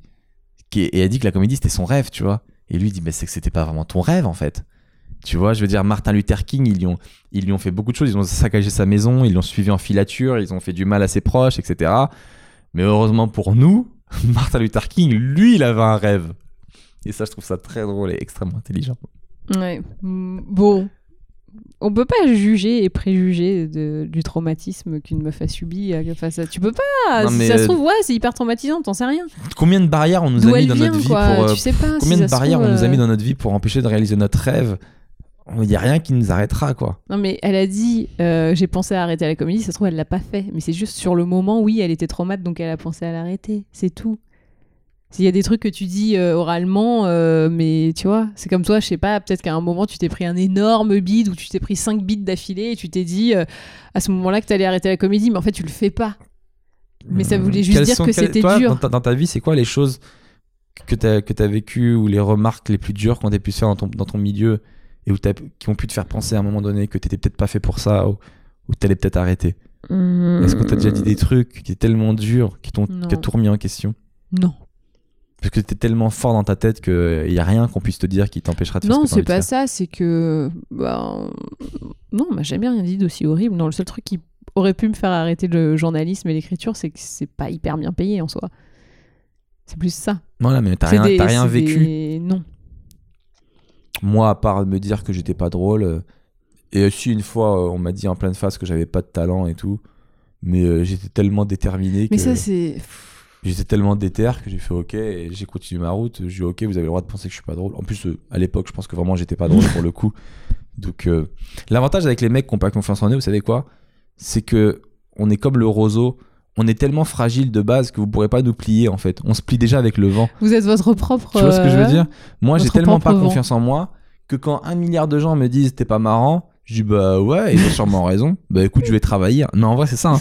Quand j'ai gagné le concours Gad Elmaleh il y a 3, 4, 5 ans ou je sais pas combien d'années, et que on a dit voilà, le gagnant c'est lui, la future, la nouvelle star et tout, qu'on a- ils ont mis ma vidéo sur un, en- et Mhm. que je me suis fait lyncher sur la place publique, ça ne m'a pas du tout atteint.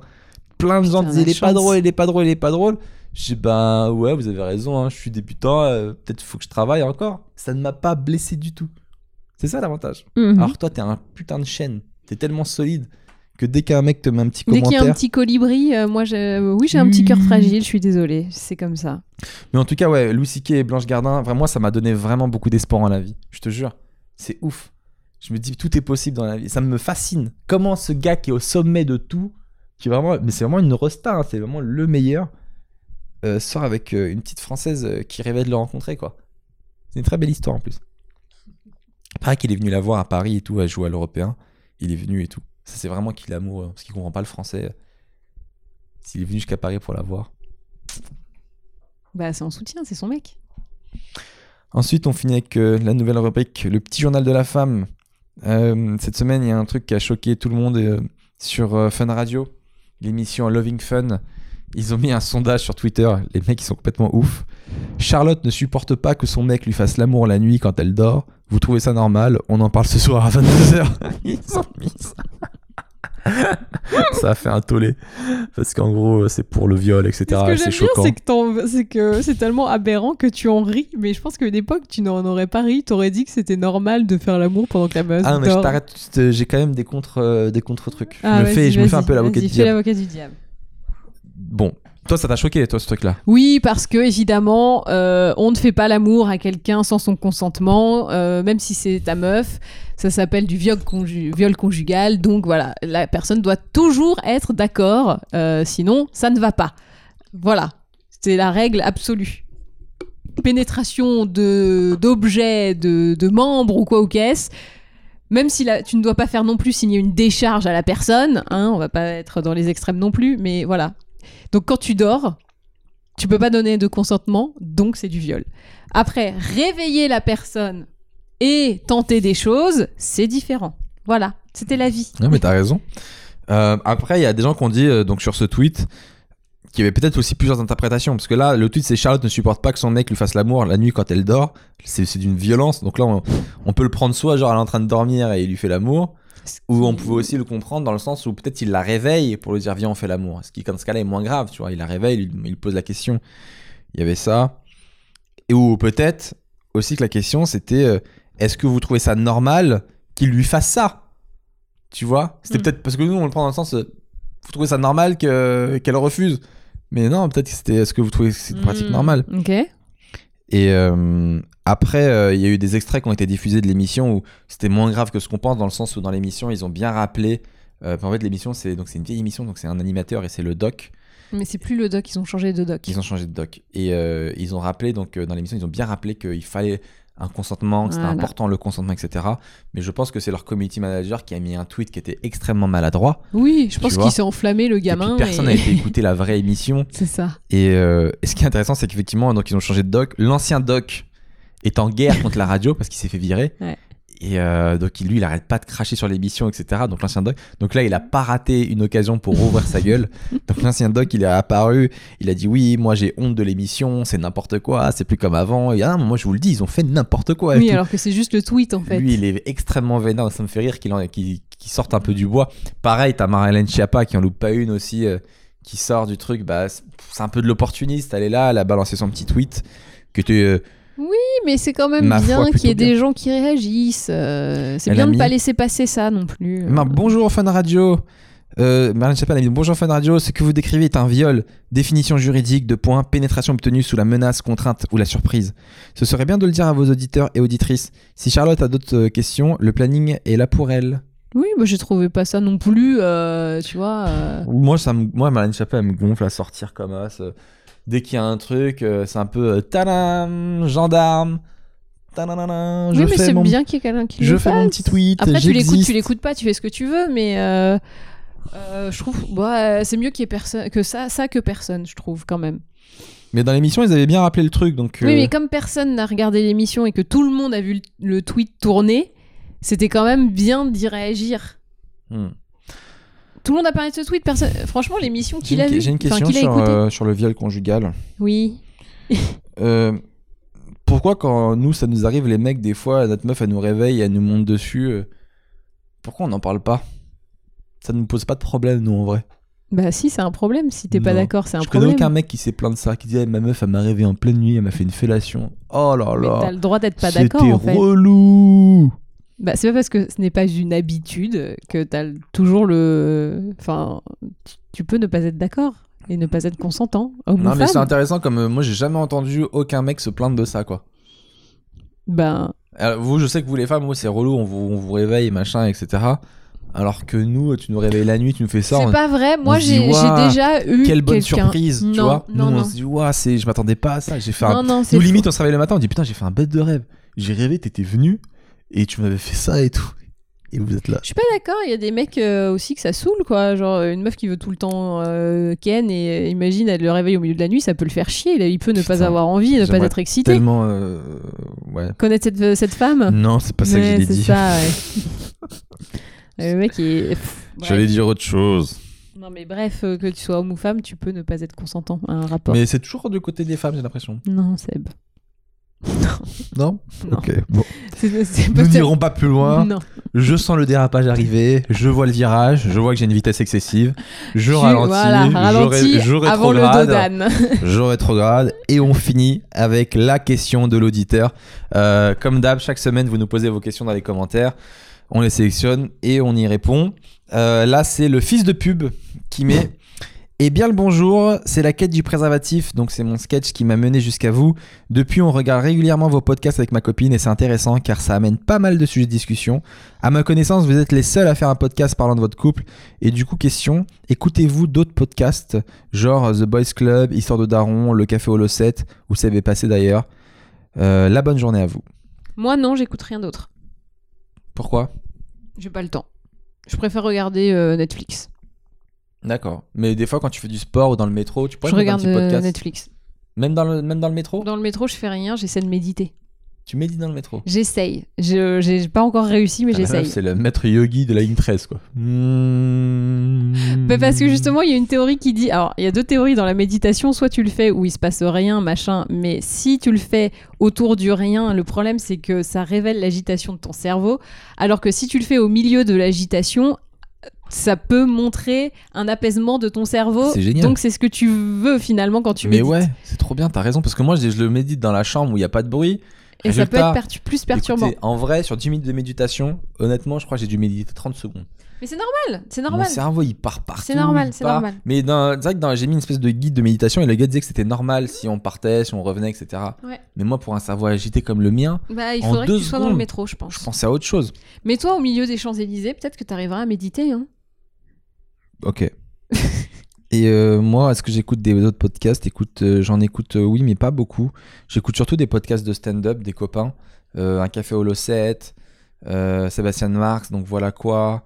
des trucs comme ça, des gars que je connais. Des fois, j'essaie d'écouter des gars que je connais pas, mais je trouve que la plupart, ils savent pas parler dans un micro. Non, je trouve, il y, en- il y en a plein, et je me la raconte, mais je m'en fous. Il y en a plein, ils ont toujours. En fait, je trouve que tous les podcasts sont toujours très intéressants. Il y a toujours de très bons concepts. Il y a jamais personne qui arrive et qui dit moi je prends un micro comme ça. Non, ils ont toujours travaillé leur idée, etc. Mais euh, quand ils parlent derrière le micro, des fois c'est monotone, c'est ennuyeux.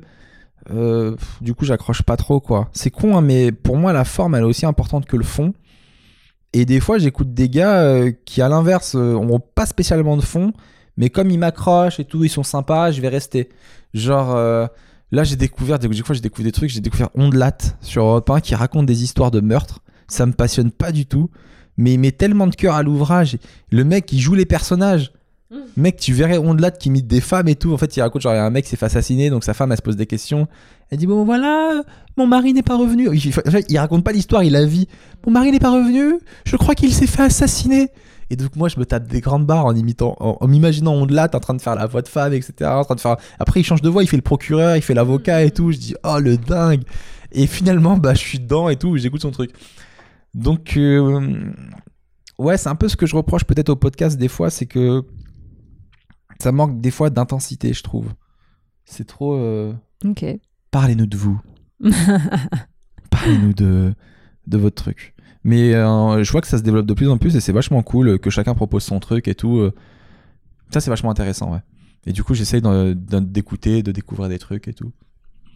Donc voilà. Très Et bien. bien les amis, on arrive à la fin de cet épisode qui, euh, je crois, sera long parce que vous nous demandez des épisodes longs à chaque fois. Normalement, avec celui-là, vous êtes servis. Merci en tout cas, merci infiniment de nous avoir écoutés euh, bah, jusqu'à la fin. Merci d'être restés.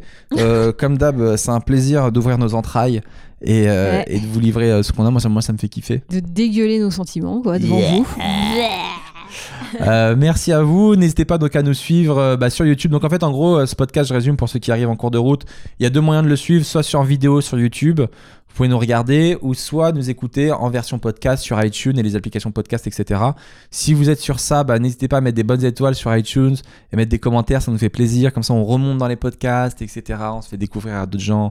Et on Ça va nous aide. peut-être battre les grosses têtes, un de ces quatre. Le rêve de Magali. Voilà. Et si vous, Ferait pas ça, Ruquier. si vous nous écoutez sur YouTube, euh, bah, n'hésitez pas à liker la vidéo, à mettre des commentaires, à vous abonner à notre chaîne. À mettre la cloche Euh, aussi. Comme ça, ça peut-être qu'on va battre euh, Enjoy Phoenix. Je pense jamais à le dire, mais c'est vrai que si vous mettez la cloche, vous avez une notification dès qu'il y, a- Ouais, qu'il y a une nouvelle vidéo qui sort. Ouais, c'est pratique. Ça, vous nous. Comme on le sort jamais à la même heure, Non, mais c'est vrai, c'est bien. c'est quand même utile.